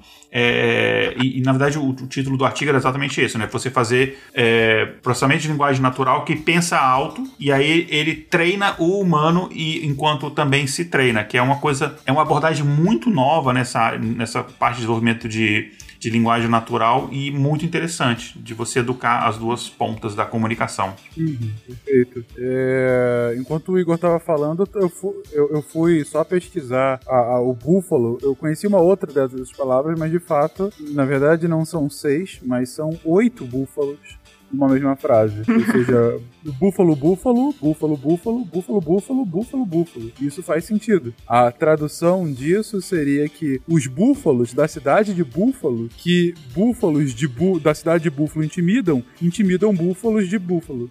É uma frase idiota? É uma frase idiota. É uma frase idiota, é uma frase idiota, mas ainda assim ela tem o seu sentido. Tem uma outra que eu, que eu já conhecia que, que é mais ou menos a mesma lógica, né? Que é o John had, had, had, had, had, had, had, had, had, had, had a better effect teacher. É isso. Okay. Faz sentido. A minha head tá doendo. mas, mas, mas então, beleza, a gente tá, tá, tá compreendendo aqui o, o, o, conceito do porquê dessas subdivisões tão importantes. Mas, querida Nanaka, a Debbie, a, a, agora há pouco havia trazido, havia evocado uma tal de árvore que você traria aqui para que a gente uh, divagasse sobre. Que árvore é essa? Somos nozes. Meu Deus, parabéns. Isso é cringe. Isso é cringe. Eu sou cringe, mas eu sei usar pontuação. Perfeito.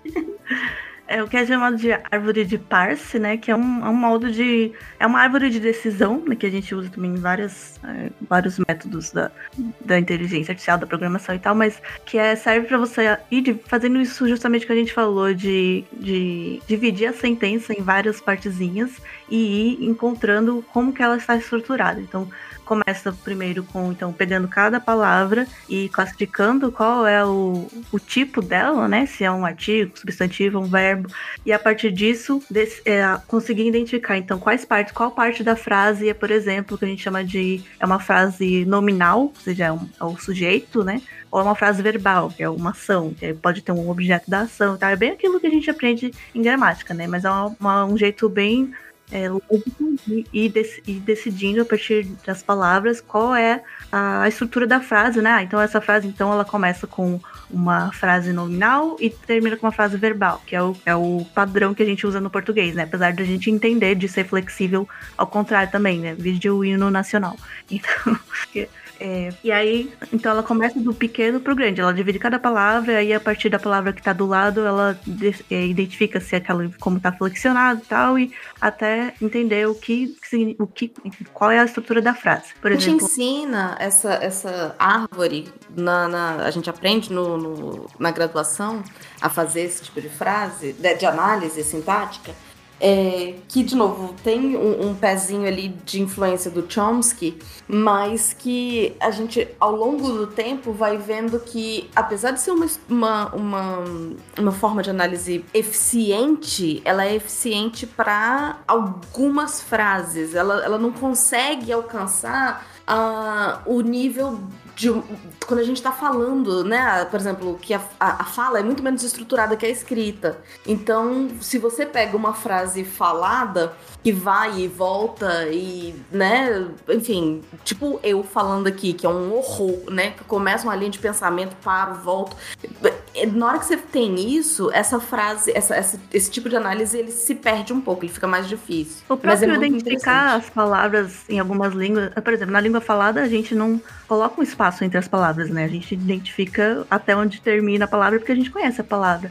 Inclusive, por exemplo, no Exatamente. japonês não tem espaço, mesmo no escrito você não coloca espaço entre as letras e entre as palavras. Então, o tradutor também é uma grande dificuldade que foi, né, enfim, já superaram, mas que do tradutor seria de saber onde começa e termina uma palavra. Eu acho isso maravilhoso, porque a gente pensa em palavras, se a gente fala de palavras, as pessoas conseguem visualizar, mas ah, é porque a gente esquece, porque a gente passou muito mais tempo da vida vendo palavra, entendendo palavra, pensando em palavra do que não. Então, a gente esquece como que é a alfabetização, né? Como que a gente transforma esse monte de som em palavras. Porque a gente não fala separadinho, como a Nanaka falou. Além de todos os problemas de terem a- as letras com o mesmo som, né? O som de S, que vai ser escrito com C cedilha, dois S e por aí vai. É, a identificação de linguagem falada já é outra. Já é É, outra é, função. E tem a questão também de linguagem de sinais, né? Que é, é- é- hum, a gente poderia até talvez entrar em processamento de linguagem natural, porque existem algoritmos que fazem isso. Eu não sei em português, eu sei que em inglês existem aplicativos que usa rede neural com reconhecimento de imagem e é muito bom, inclusive, assim, o pessoal, eu não conheço linguagem de sinais, mas o pessoal que, os reviews que, que eu li, o pessoal elogia bastante. E é um processamento de linguagem natural, é uma, é uma, é uma língua, enfim, só que tem uma estrutura diferente do que a gente é, do que a gente está acostumado. E então a, a abordagem é, é muito diferente dessa abordagem é, mais. ah, não é- não é estrutural, mas essa abordagem de, de, de, de sujeito, verbo, predicado, objeto, esse tipo de coisa. É, é uma abordagem completamente diferente. Imite o Bob Esponja. Duh. Patrick, vamos caçar águas-vivas. Uh. Imite o Faustão. Ô louco, bicho. Esta grande fera. Mas volta pra árvore, Nanaka. Bom, e aí depois, então, que ela é, consegue destrinchar essa sentença, aí ela pode partir para a aplicação. Por exemplo, se a gente perguntar, ah, onde é o restaurante mais próximo para sua assistente virtual, né? Ele vai reconhecer a palavra onde, que já é, é indica um, um, lugar, né? No início, né? então provavelmente é uma, uma, uma, pergunta que exige uma resposta. Ela reconhece restaurante como substantivo, nessa, nessa frase especificamente é o único substantivo, então fica bem claro que é é o objeto principal. E, e próximo é um, uma questão de dimensão, né? Que é uma outra, uma outra forma de classificar uma palavra. Aliás, quando a gente fala, por exemplo, de buscas no Google ou esses assistentes artificiais, eles não têm só essas classes gramaticais da palavra, eles têm toda uma contextualização de uma palavra. Por exemplo, é, tem um exemplo, a palavra thriller, que é a música lá do, do Michael Jackson. Ou pode ser um filme de terror. Então, enfim, ela tem várias é, cada palavra ela vai ter várias, é, várias dimensões, várias características com que, com que ela pode se relacionar, e não necessariamente todas vão ter as mesmas. É como se fosse um dicionário com, com várias é, chavinhas para cada palavra. Então, por exemplo, a, a palavra thriller tem uma dimensão chamada música, porque ela é uma música, ela tem uma dimensão chamada tempo, talvez porque é o ano que ela foi lançada, tem uma dimensão de tamanho, talvez tamanho da música e autor, enfim, tem várias dimensões, e aí você pode colocar quantas dimensões forem em cada palavra, a partir de que ele vai lendo as sentenças, né? No caso, por exemplo, se ele for alimentado com textos da web, com, com a Barça, ele vai lendo as sentenças e vai colocando todas essas características em cada palavra. Não são características já pré-estabelecidas, são características que ele vai encontrando e relacionando com a palavra. E aí, a partir disso, uhum. você pergunta, ele já vai saber em que dimensão ela está relacionada. Ou seja, ele viu em vários portais, muitas. Ele, o senhor Google, né? O robozinho do Google aí, que a gente está usando como exemplo, é, viu em vários portais que sobre música que ele pesquisou que o tempo de duração de thriller era tantos minutos minutos. E, e aí, a partir disso, ele fez a associação entre essa palavra e o tempo de duração. Então, a partir do momento que alguém for ao Google procurar qual é o tempo, ele já está associado e consegue tirar mais rápido aí a resposta para você, porque já houve uma associação direta, ou no limite, ele vai te jogar para aquele lugar onde vai ter a resposta de forma mais clara. Uhum. Beleza. Ou seja, nesse sentido que você está comentando é que essas inteligências elas vão conseguir fazer, você colocou, chavezinhas, né? É, é, termos, padrões mais, mais gerais para que as associações entre o que mais comumente é procurado seja mais fácil encontrado pelos usuários a partir da própria alimentação dos tipos de perguntas que eles fazem e das bases de dados onde aquelas informações estão localizadas. Sim, é isso a gente está falando especificamente de uma, uma base de conhecimento, né? Que a gente chama de grafo de conhecimento, que seria aplicações que têm esse objetivo, né? De tipo responder perguntas ou de fazer buscas. E é interessante que eles entendam a linguagem natural, porque aí a pessoa pode perguntar da forma né, como ela fala, ou escreve, pelo menos. Atualmente, então, a maioria dos, dos chatbots, né? Que aí já é uma outra aplicação que é, é que a gente mais usa para identificar e tentar produzir a linguagem natural são os chatbots, né? Robôzinhos de comunicação. E aí uhum. que causa a raiva do, dos clientes de serviço de atendimento automático.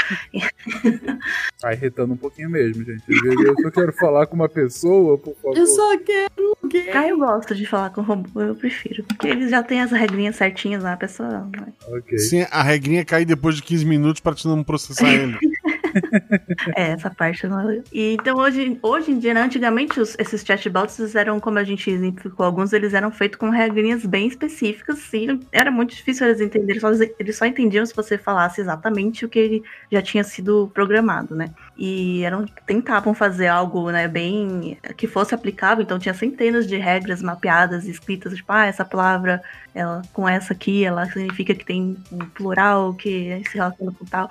E era tudo bem explicadinho. Mas hoje em dia, as maiorias dos chatbots, eles se baseiam em aprendizado de máquina, né? E usam muitos exemplos de comunicação real entre humanos para ele ser treinado. E a gente tem, já teve sidecast sobre aprendizado de máquina para saber mais ou menos como funciona esse treino, né? Como o Igor falou, é basicamente são estatísticas postas em cima dos padrões observados. É, teve, inclusive, um, um caso que um experimento do Facebook que eles colocaram dois chatbots para simplesmente conversar entre si. Então, tipo, falem aí. Eu não lembro, eles tinham uma aplicação específica. Eu não sei se era vender alguma coisa. Eles tinham uma aplicação específica. E aí eles começaram a conversar e eles começaram a se comunicar de uma forma que não era mais nem um pouco parecida com nenhuma linguagem, que assim, originalmente eles eram chatbots de linguagem natural, então eles falavam parecido com humanos, né? Tipo, não sei, ah, você vai querer comprar não sei o quê.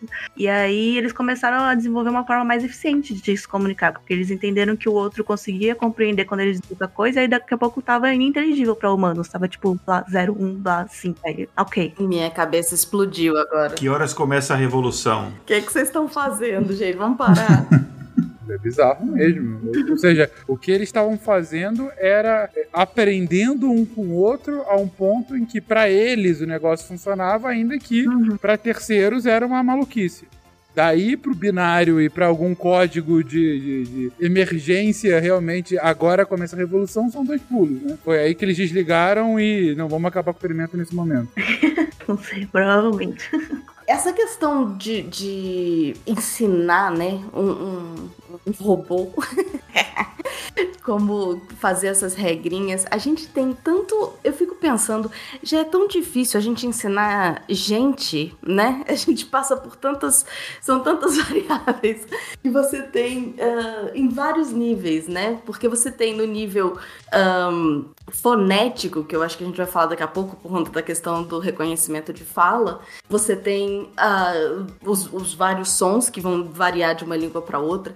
Você tem a questão de formação de sílaba, que vai ser muito diferente. Então você tem, ah, enfim, no nível fonológico, vamos, vamos pensar no português, né? Para a gente formar sílaba, você tem, você tem a opção de ter só uma vogal sozinha, você tem a opção de ter duas vogais, você tem a opção de ter. para fazer o plural, você termina com uma consoante. Enfim, você vai ter uma- umas variações imensas.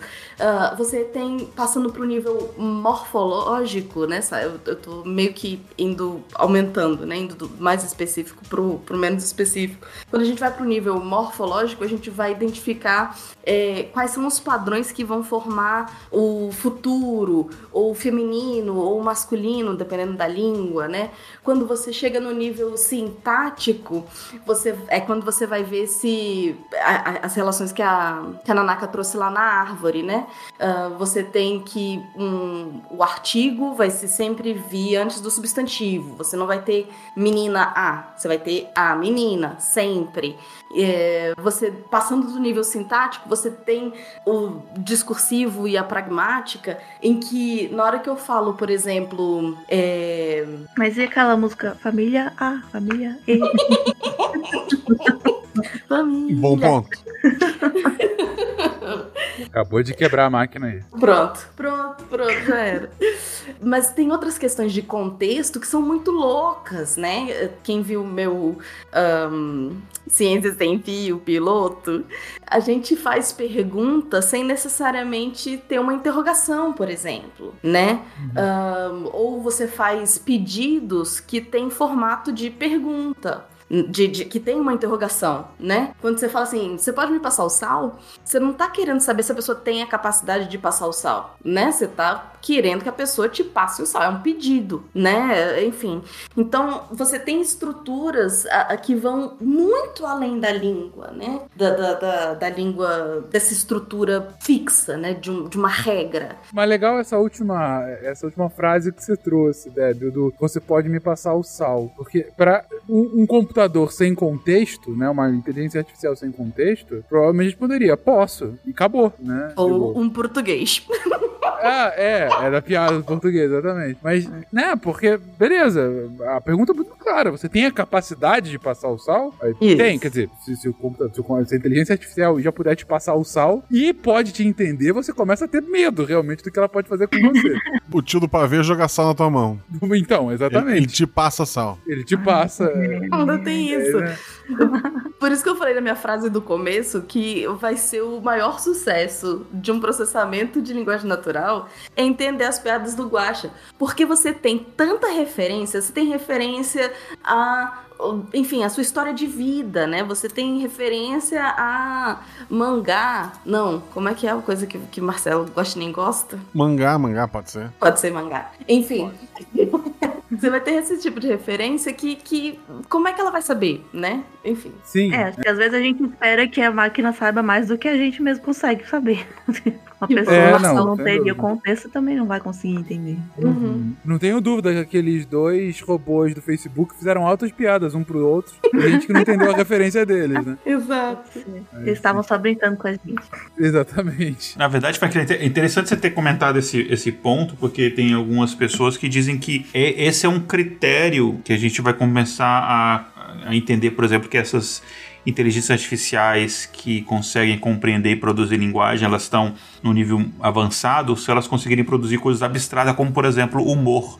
É, não repetir alguma coisa pré-definida, né? Tem uma, é, tem uma outra questão também, é, é, talvez eu ia falar um pouco da GPT, mas pode ser depois, que quando a gente fala, ah, a máquina tem que entender linguagem natural, igual uma pessoa. Uma pessoa ela tem muito mais estímulo do que uma, um desses algoritmos. né? Gente- mesmo os mais avançados, a gente alimenta eles, basicamente, por exemplo, a GPT-3 com texto. E aí tem muito texto, de todos os, todo o texto da internet, basicamente.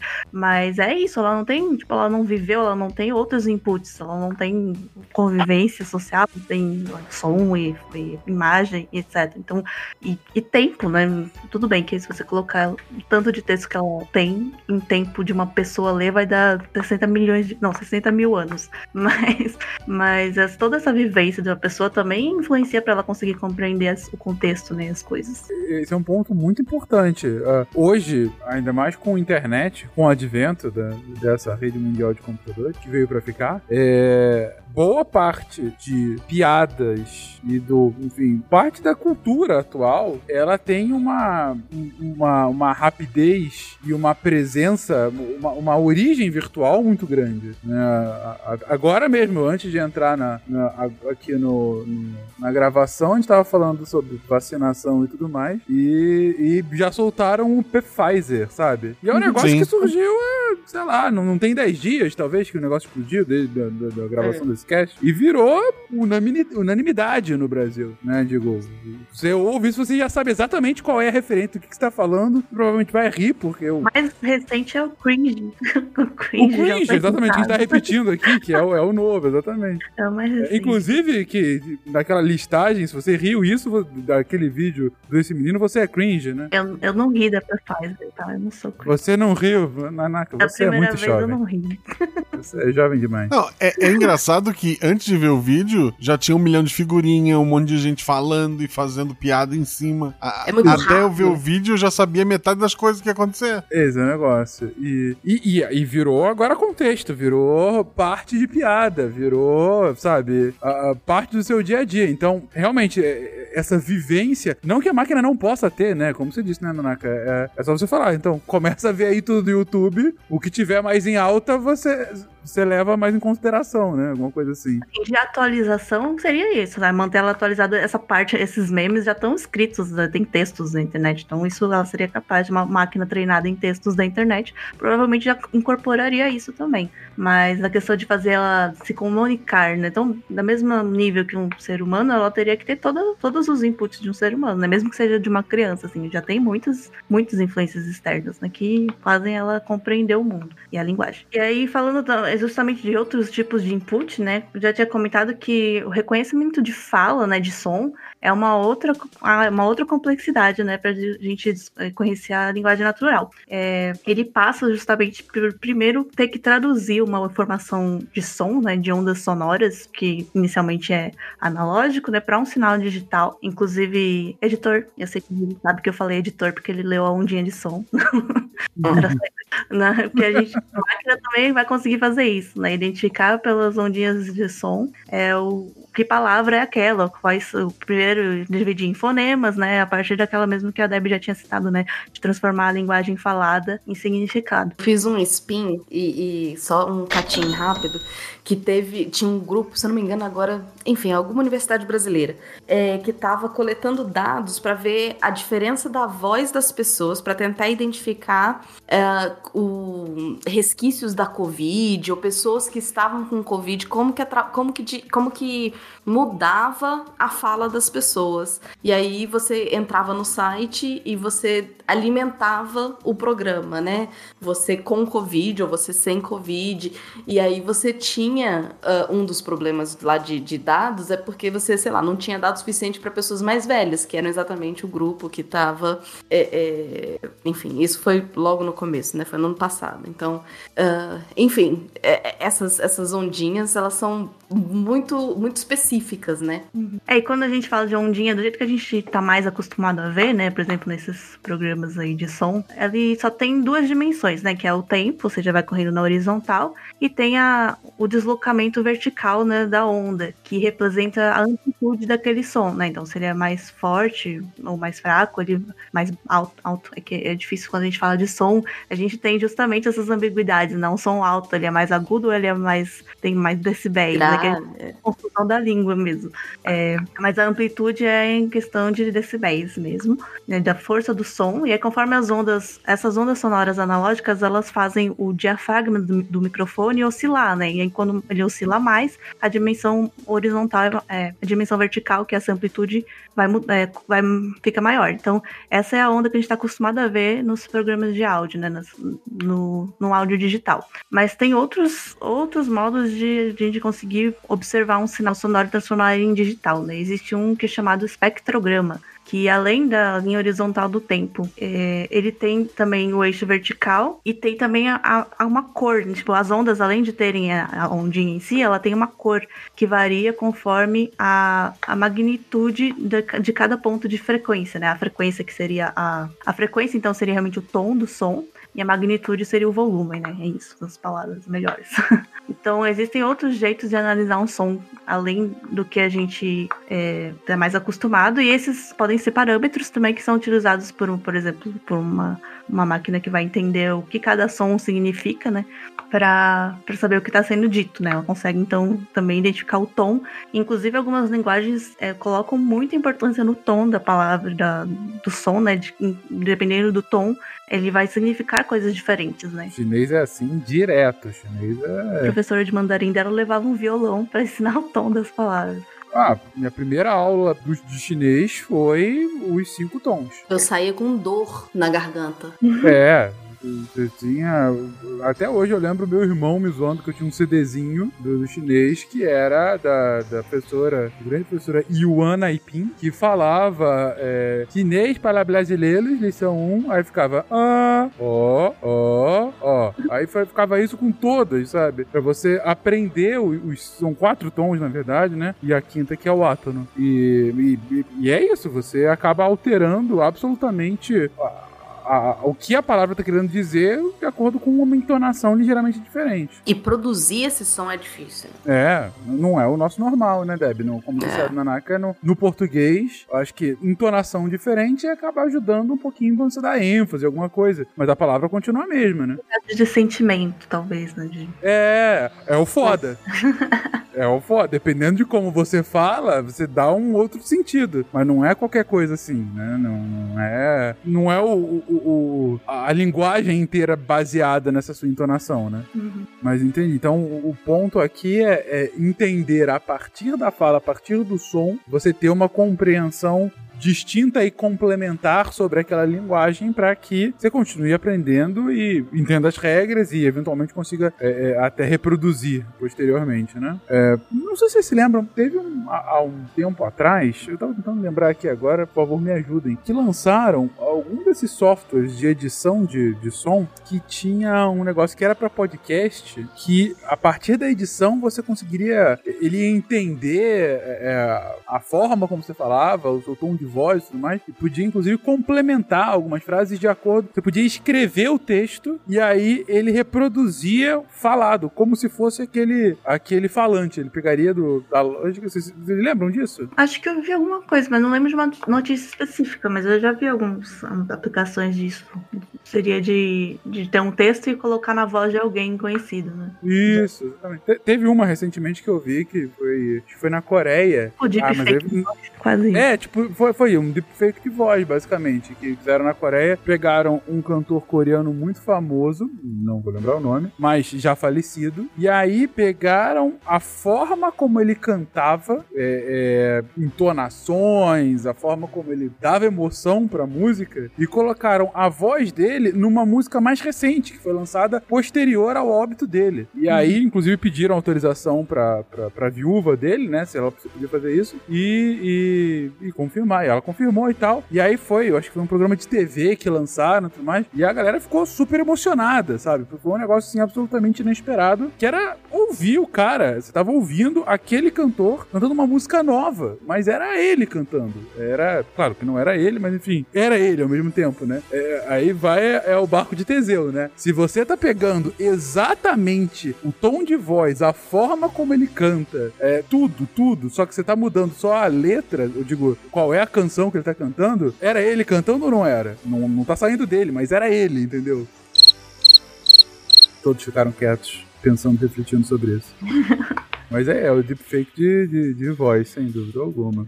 Já que o Malta puxou o barco de, de eu tava esses dias pesquisando, e também em informática, né? Eu tava esses dias pesquisando pra comprar um notebook, um, um computador e tal. Aí um amigo veio tentar me convencer que um computador era melhor, que eu podia mudar as peças dele. Inclusive, eu podia mudar todas as peças dele ao longo do, do tempo. E daí eu me perguntei, mas ainda vai ser meu computador? né?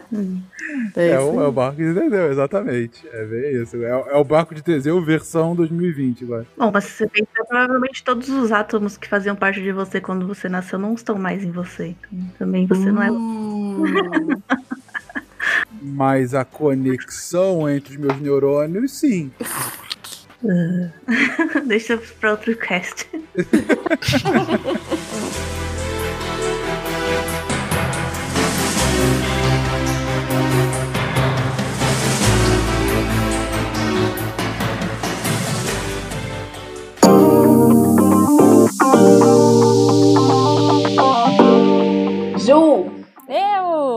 Caraca, velho. Quê? Eu acho que eu perdi lá o, o tempo de fazer o, o código lá da Cambly do 60 off. Debbie, Debbie do céu! Não tem problema, seus problemas acabaram. o Sr. Cambly prorrogou a promoção para quem perdeu os cupons da semana passada. Ainda tá rolando o SciCast 60 off.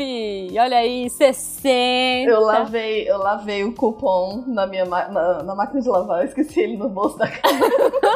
Não, Debbie. 60%. Gente, corre lá. Vamos trabalhar nessa independência aí, tá bom? Vamos falar inglês, vamos ser independentes, melhorar as possibilidades de mercado de trabalho.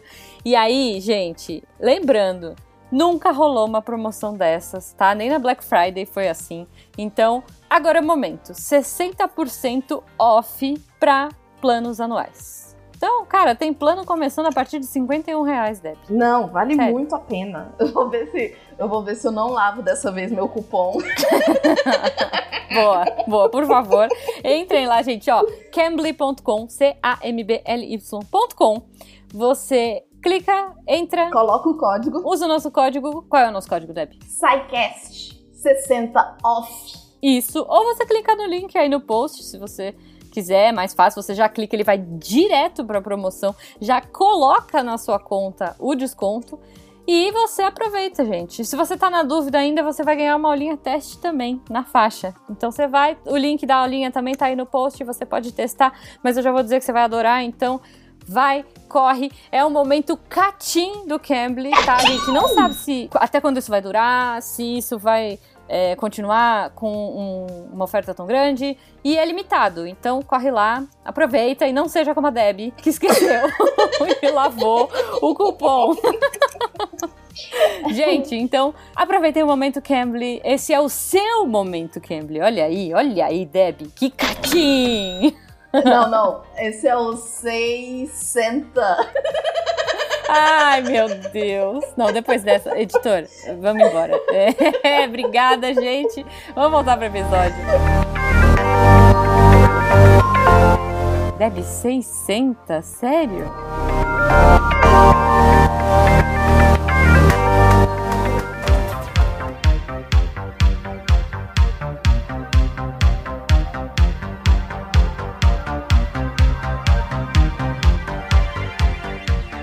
Então, você trouxe aí, Nanaka, a, a- como que essa é, é, árvore, né, do- é, de, de, de Parse, né, como essa árvore do conhecimento, ela é entendida e, e- e- internalizada pela inteligência artificial. Mas, de fato, o- qual é o processo que ela utiliza para fazer a, a avaliação, enfim, o processamento efetivo ah, dessa linguagem por meio, né, dessa... A árvore acaba sendo a exemplificação ou, ou a esquematização, mas como é que de fato são os passos do processamento para que se chegue, enfim, a, a entender a compreensão da linguagem? Então, é, a máquina primeiro precisa transformar esses sinais ou caracteres em naquelas palavras para ir fazer a, a análise morfológica, sintática e etc. Então, a primeira coisa que ela vai fazer é pegar esses sinais de texto ou som e identificar as palavras. É, E para isso, ela precisa lidar com alguns, al- al- algumas, tem alguma flexibilização, né, para lidar, inclusive com erros, por exemplo, que é o que a gente disse primeiro, né? Porque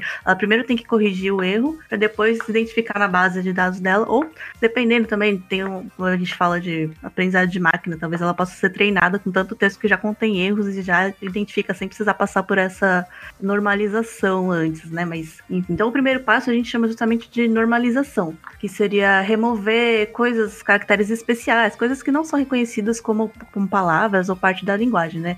É, normalizar, por exemplo, maiúsculas e minúsculas, desde que a língua não tenha, né, também essa diferenciação de, de significado, né?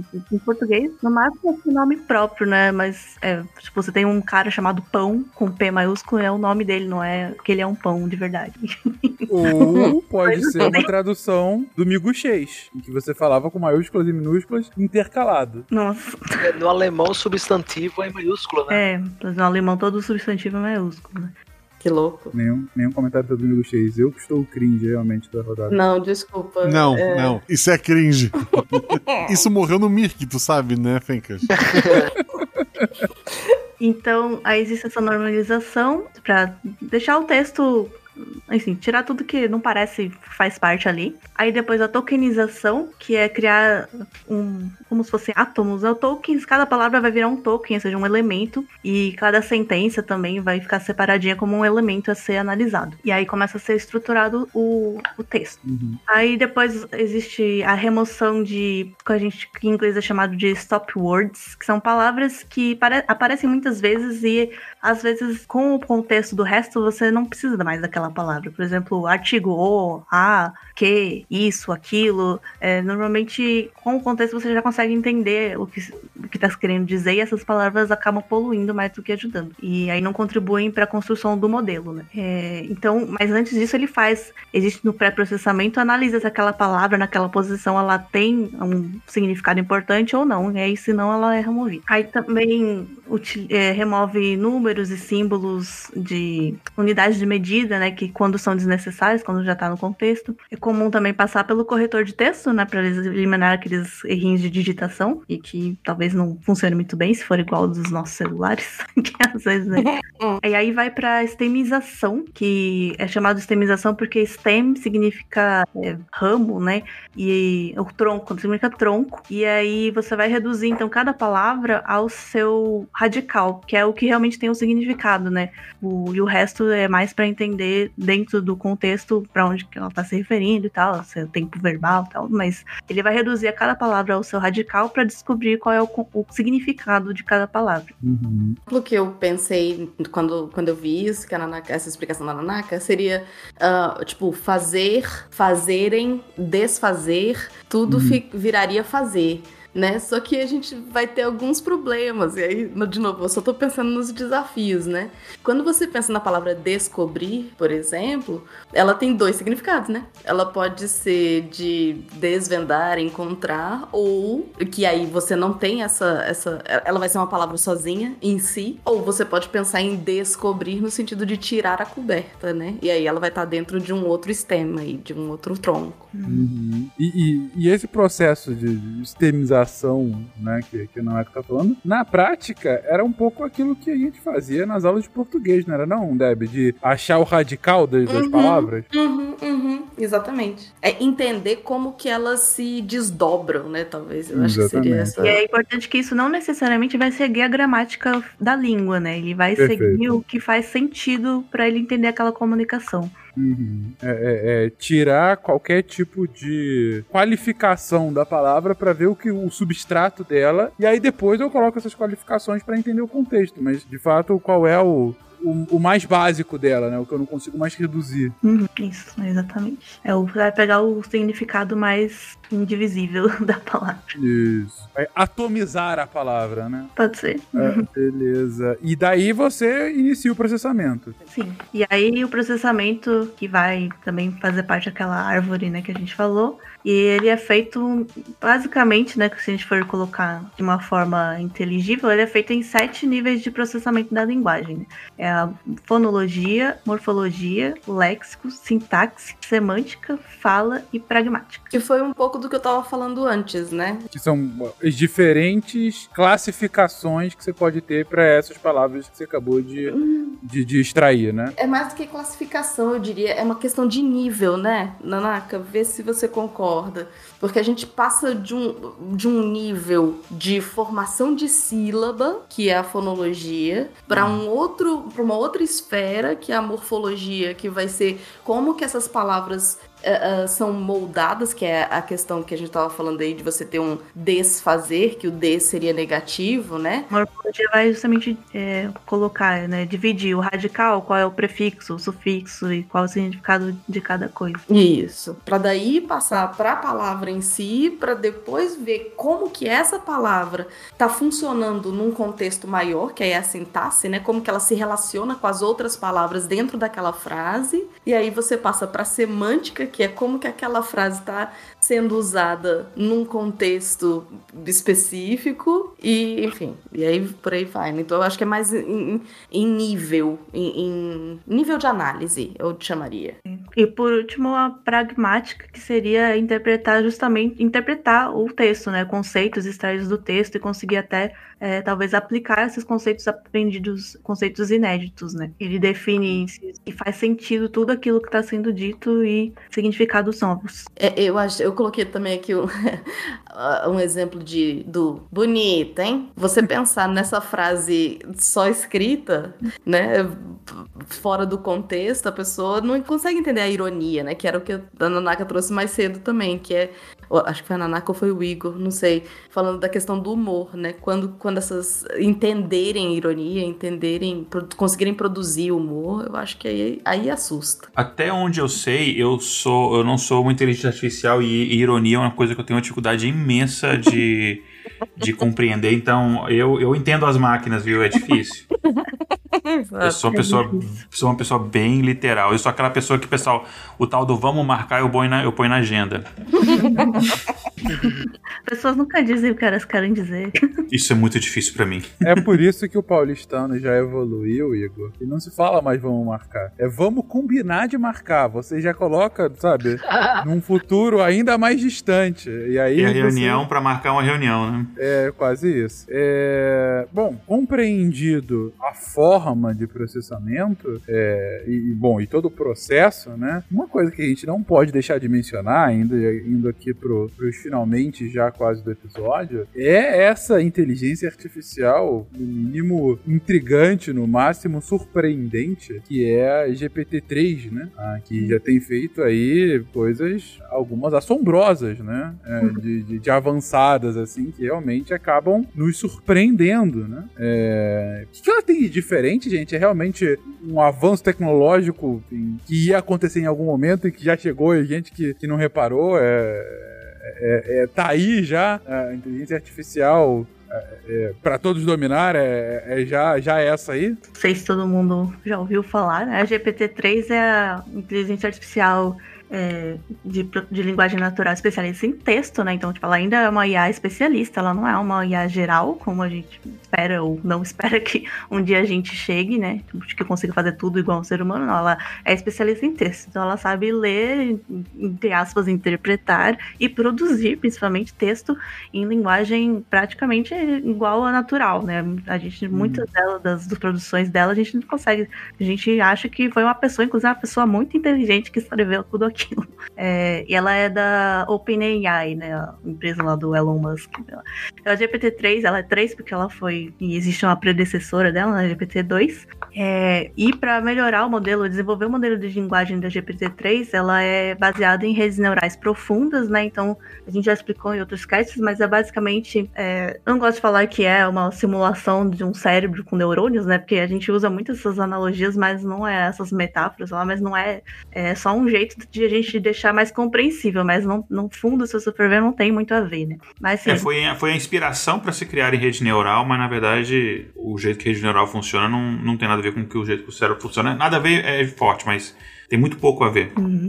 Mas o que acontece então é que essas redes neurais, elas têm como se fossem, cada neurônio é como se fosse um parâmetro que a, a, o programa vai compreender sobre aquelas coisas que estão entrando ali, os dados que estão entrando, né? E aí tem parâmetros muito pequenininhos, assim, muito específicos, é, por exemplo, de ah, um, um caractere ou a posição do caractere. Esses são exemplos de parâmetros, eu nem sei se são esses exatamente que são utilizados, né? Mas a GPT-3, ela tem é, 175 bilhões de parâmetros. Oh. Imagina, imagina, isso. É, é, a gente chama eles de conexões neurais, né? Então, como se fosse 175 conexões neurais. Bilhões, bilhões. É, não dá para fazer um, uma relação, como a gente já falou, mas só para ter uma, uma, uma escala, talvez, o cérebro humano ele tem cerca de 100 trilhões de conexões. Né? Um,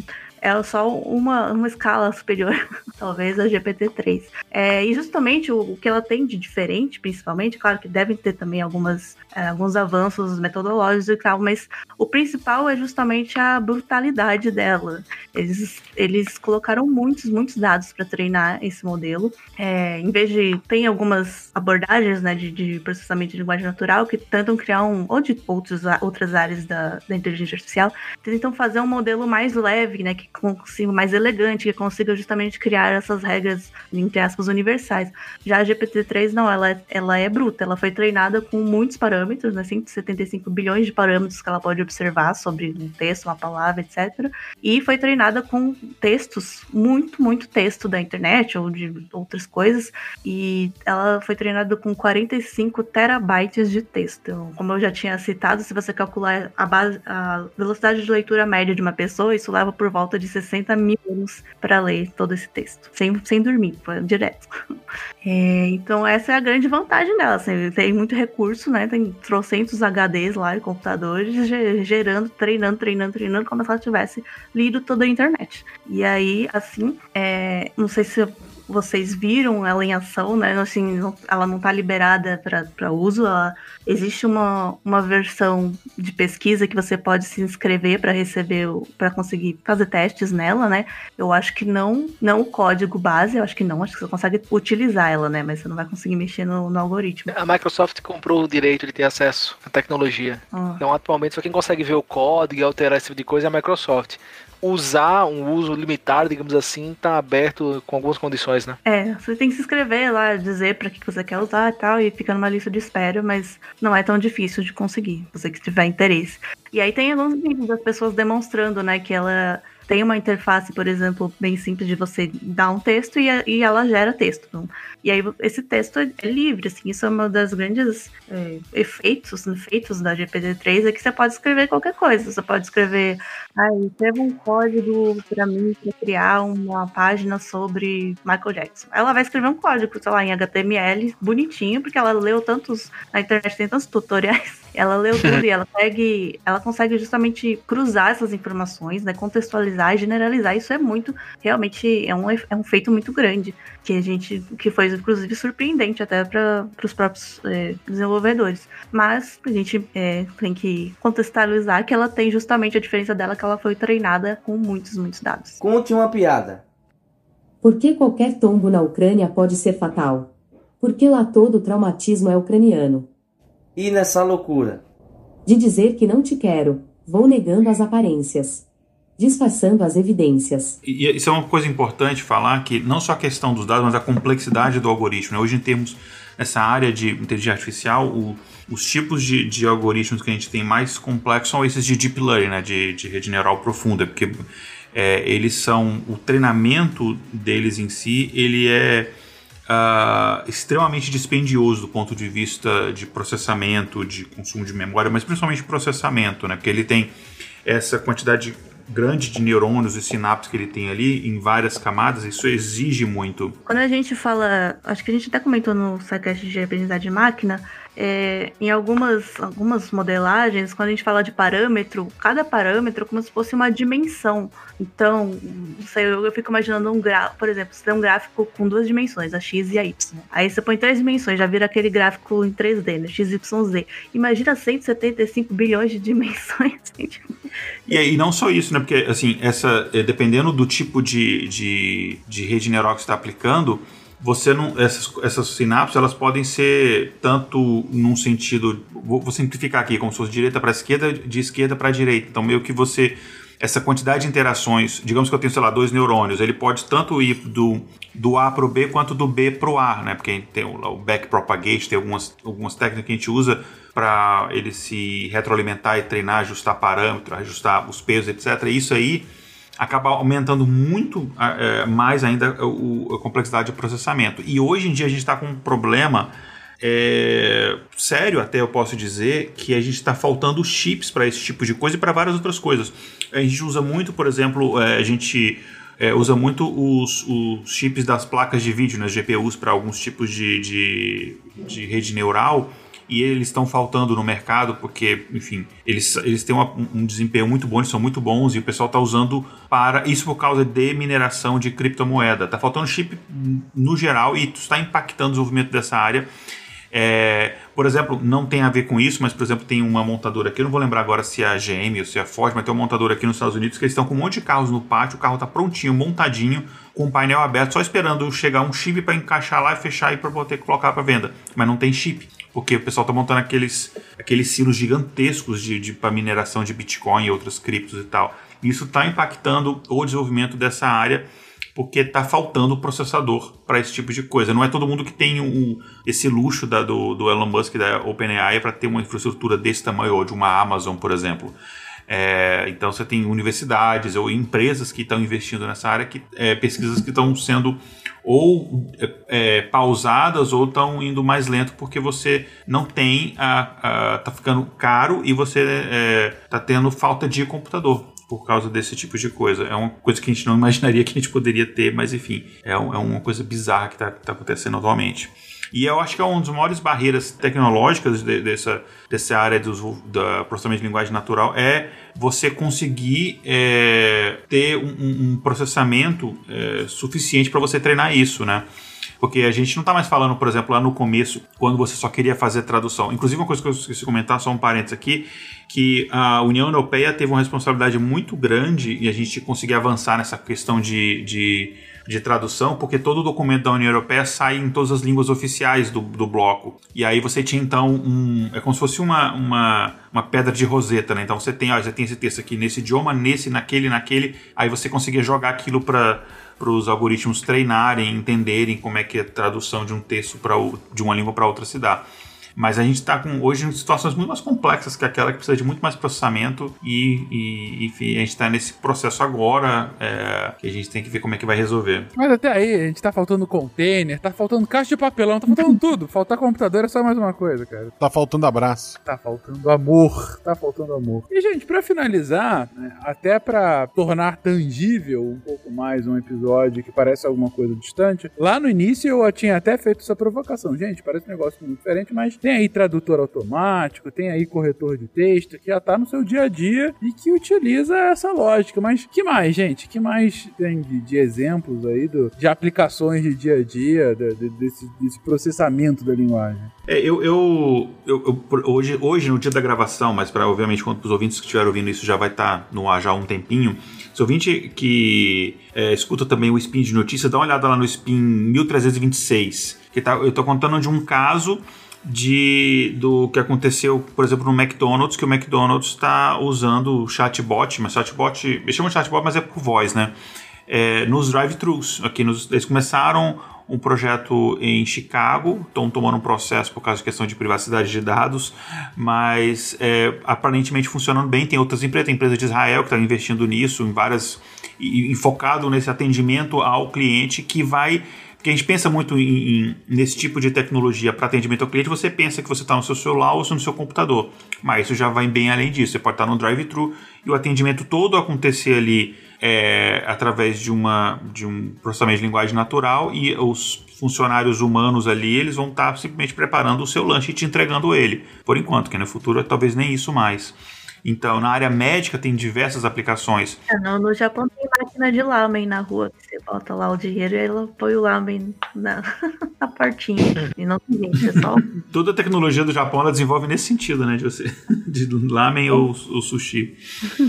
É, o ano passado eu estava trabalhando num projeto bem interessante que era montar basicamente um, um banco de dados de termos médicos e de medicamentos, etc., que você conseguisse ler é, receitas médicas e você conseguisse extrair informação dali. Quais foram os exames que foram pedidos, os diagnósticos que foram colocados, os resultados de exame, é, qual que é a unidade de medida e o valor, se aquilo. Aí você já comparava com outras bases de dados, saber se aquilo está acima ou abaixo do, do parâmetro, é, qual que é, os medicamentos foram receitados, a, a- enfim. E aí, claro, depois daquilo tinha todo um outro processo que vinha depois daquilo mas a parte de processamento de linguagem natural vinha muito baseada é, em você entender o receituário médico e entender o no feedback que no, no- no- no- feedback que o, que o paciente dá depois que ele tem alta do hospital tem uma parte que ele pode colocar lá comentários você lê esses comentários e você entender se ele teve uma experiência positiva ou negativa como é que aquilo pode melhorar e tal e tudo isso usando o processamento de linguagem natural. Então nessa área médica estão indo muito é, muito em relação a isso é, por exemplo, teve, eh, teve o surgimento de vários chatbots é, que você interagia ou pelo Telegram ou pelo WhatsApp no início ali da pandemia, em que as pessoas elas podiam conversar com o chatbot, falar os sintomas que elas estavam sentindo, o chatbot ele, ele calculava, baseado nos, baseado nos modelos estatísticos que a gente tinha, se qual a probabilidade da pessoa estar com sintomas relacionados à Covid, se ela, o, que, o que ela deveria fazer, aconselhava a pessoa e tal para poder desafogar um pouco a, a equipe médica, né, que estava já é, super é, saturada. Saturada. Cuidado E- então- que tem, ah, na CPI estão discutindo um negócio mais ou menos assim, hein, meu amigo? É, Eu não tô brincando, não. Foi mais ou menos isso mesmo. Assim, é claro que era uma, uma outra lógica, mas é uma das discussões da CPI é justamente o, o famoso Tratikov. se é o que eu tô pensando, é caô, mas enfim, né? De fato houve, mas eu imagino que o nível de. Vamos lá, da, da inteligência artificial não, não deveria ser tão rebuscada como você tá colocando. Mas então, uma inteligência artificial, artificial que só dá uma resposta possível, ela não é uma inteligência artificial. Ela não é muito inteligente, né? Guaxa, esse é o ponto que eu ia falar. Isso não é inteligência artificial. É, é um monte de if. Assim, de fato, É. eu, eu- essa história eu sei que alguém teve a a- conseguiu pegar ali o código fonte é, pela página web e tal. Não sei os detalhes técnicos, mas eu conseguiu pegar o código fonte e era basicamente um band de if. Não tinha nada de, de inteligência artificial naquilo. Não tinha nenhum modelo estatístico. Não tinha nada, nada disso. Era Eu acho que nem era, nem era pretensão ser uma inteligência artificial, era só um protocolo mesmo que deveria ter algum. isso. É. algum- Deveria ter mais, enfim. É, não tem uma resposta só, porque aí não precisa do protocolo, né? Mas enfim. Exatamente, mas é, então tem vamos a área médica tem muita aplicação nessa área de atendimento a, a, a cliente tem bastante aplicação, é tradução.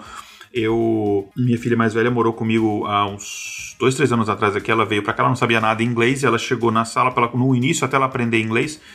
Na escola para ela se comunicar, deram um, um tabletzinho, um Chromebook para ela, e ela ficava usando o Google Translator ali em voz, e ela falava em português, o Google Translator entendia a voz dela e traduzia em inglês, ela conseguiu se comunicar ali, no- sei lá, ela tudo bem que ela demorou um mês e meio para aprender a língua, mas nesse um mês e meio até ela conseguir aprender a falar, Só um mês e meio. é, ela tinha 11 anos, enfim, então é, foi muito rápido.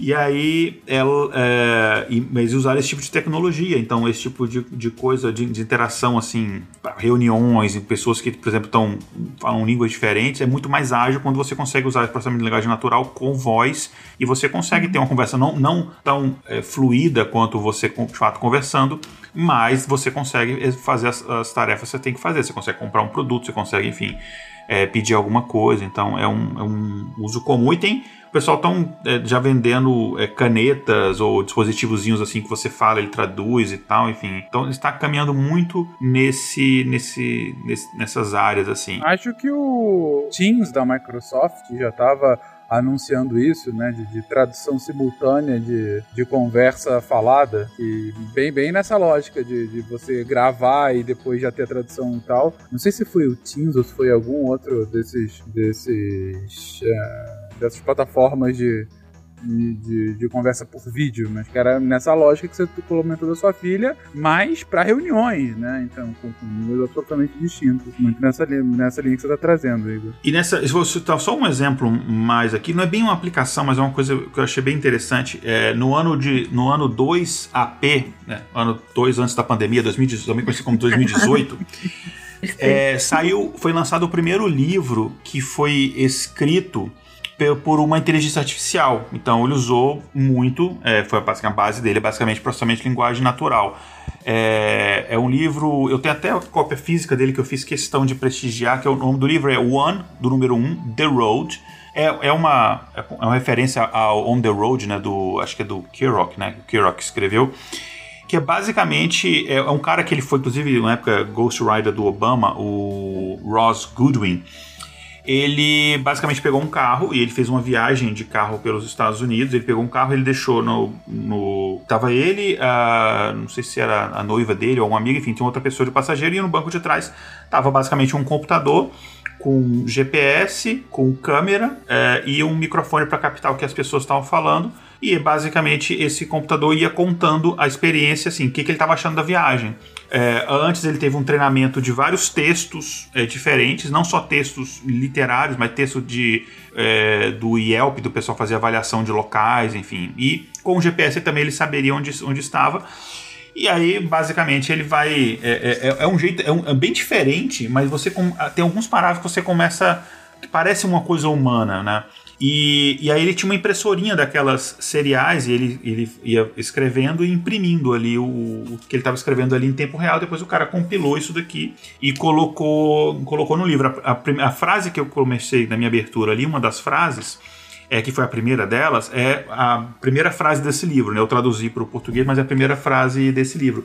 E é uma coisa muito doida, porque ele basicamente ele treinou a inteligência artificial para fazer isso. Então, com o GPS, ela saberia onde ela estava. Ah, estou num posto de gasolina, tá ouvindo a conversa, pensei em fazer comentários do que o pessoal tá falando, da música que tá tocando no rádio, enfim, bem interessante essa, essa interação. Mas tem uma coisa que o pessoal não previa que ela fez e que ela fez desenhos. Desenhos numa impressora serial. Então, basicamente, ela ficava colocando um monte de letrinhas, assim, igual a gente fazia. Bom, isso aqui não é nem cringe, isso é, sei lá, anterior aí, é, sei lá. É, que tinha aquelas impressoras seriais e fazia aqueles desenhos só com letrinhas, assim, enfim. Acho que o pessoal mais novo não vai ter a menor noção do que eu tô falando. É, desenho de arte. É, isso. É a capivara do Twitter, sei lá. Tipo isso. E ela começou a fazer isso, então ela via, tipo, lá uma montanha é, no horizonte, aí ela, tipo, tentava desenhar aquilo. E uma coisa muito louca, porque em momento algum ela foi treinada a fazer isso. Mas porque ela leu livros que tinha imagens, ela meio que falou: Ah, legal, tô vendo isso daqui porque tinha uma câmera, vou, vou fazer aquilo dali. E é muito doido, enfim. O, o- então tem esse Incrível, livro. É, é muito bacana, é muito bacana. Eu recomendo a leitura. É, enfim, é o primeiro livro escrito por uma Você vai ver o autor, não vai ter uma inteligência artificial, por, acho por questões legais. Vai ter lá. É, uh, Ross, na verdade, ele tá falando assim: o escritor do escritor Ross Goodwin, né? Que é o, o título, basicamente, né? Que ele fala assim: o Ross Goodwin é o cara que escreveu o algoritmo, mas o algoritmo em si que escreveu o livro. Então, basicamente, esse é o autor do, desse livro. Então, é, é uma coisa muito doida. Então, daqui a pouco você vai ter lá roteiros de séries feitos por, por inteligência artificial. A gente já tem auxílio, a gente já tem inteligência artificial que te dá mais ou menos quais são os pontos que você tem que construir. Não, é, Stranger Things foi basicamente feito assim, né? Ah, mas de fato de escrever um roteiro inteiro, ah, eu, eu diria que em cinco anos você já vai começar a ter algumas coisas nesse sentido também. Então só agradecer é, o convite de novo, tava com saudade de gravar o SciCast. E pessoal que quiser hum, me ver com, enfim, falando desses e de outros temas, tem o meu podcast lá que é o Intervalo de Confiança, que é, inclusive o Fencas já gravou episódio lá, o Pena já gravou episódio lá, é, e a Dani Almeida já gravou episódio lá, enfim, a gente, tá, tem várias pessoas do que já gravaram lá, que a gente fala basicamente de inteligência artificial, ciência de dados no geral, e de outros assuntos hum, que têm dados relacionados, não necessariamente só isso. E agora eu tô com outro projetinho que uma amiga minha, depois de muito tempo, ela conseguiu me convencer a fazer, que basicamente eu sou uma pessoa que tem muitas histórias surreais que aconteceram comigo, desde ser preso na Venezuela a tipo, me hospedar num quarto do lado de um serial killer a ser interrogado pelo FBI, etc.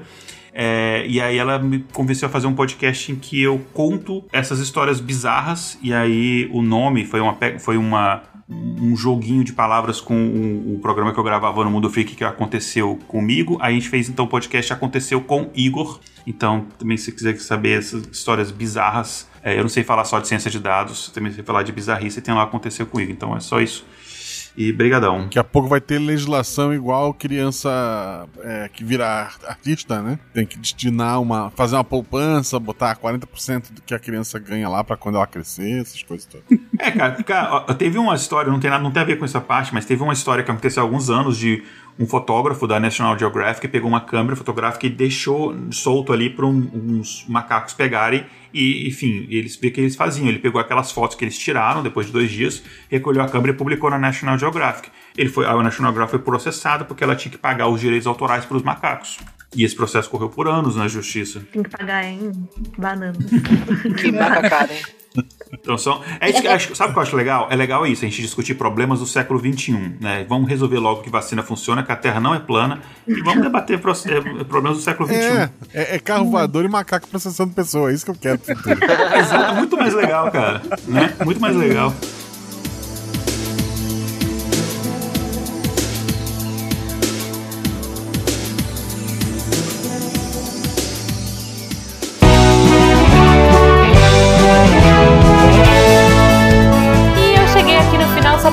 Recadinhos marotos, agradecer a todos vocês, nossos patronos que fazem a ciência divertida, que a partir de um real pelo PicPay, Padrinho ou Patreon ajudam a gente e ajudam o projeto a continuar. Eu gostaria de dizer que se vocês quiserem trocar ideia com a gente naquele Fala Que Eu Discuto, é no contato arroba sicast.com.br.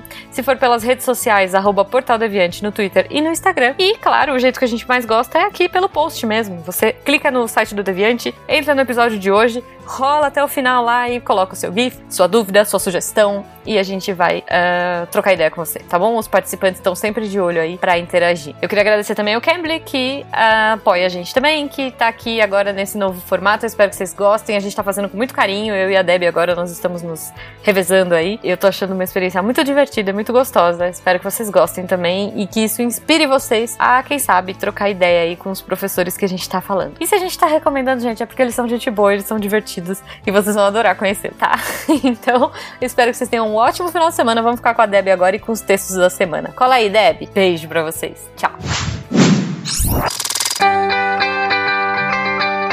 Quem leu os textos da semana foi o dedo aqui, que já vai fechar. Eu li! Que maravilha, anime! Vamos então pra essa semana, o que que teve? Segunda teve texto do Vitor Craveiro, Vida Nova ou a Morte. Nesse texto, o Vitor faz uma reflexão sobre os nossos hábitos e as questões climáticas e o que, que a gente está fazendo com esse mundão. Terça-feira teve texto da maravilhosa incrível Bruna Estevano. Ela fala sobre frutos estranhos. da Billie. Billie Holiday. da Billie Holiday. Na quarta, ei, eu.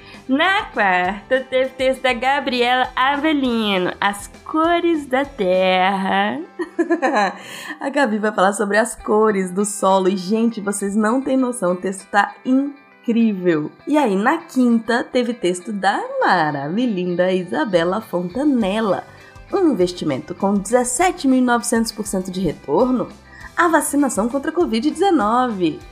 É isso, gente. Corre para ver o texto da Isabela, porque é sempre maravilhoso incrível. E na sexta, ei, sexta-feira, teve texto da Michelle Santos. Michelle é massa.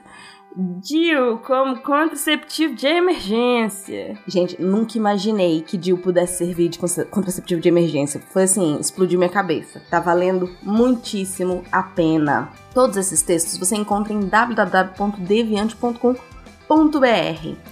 E continuando o que a gente fez na outra semana, se você quer se tornar um redator deviante, mas principalmente se você faz parte do grupo LGBTQIA+, uh, e quer participar, quer faz ciência, quer participar aqui com a gente, tornar a ciência mais divertida, por favor, entrem em contato pelo contato arroba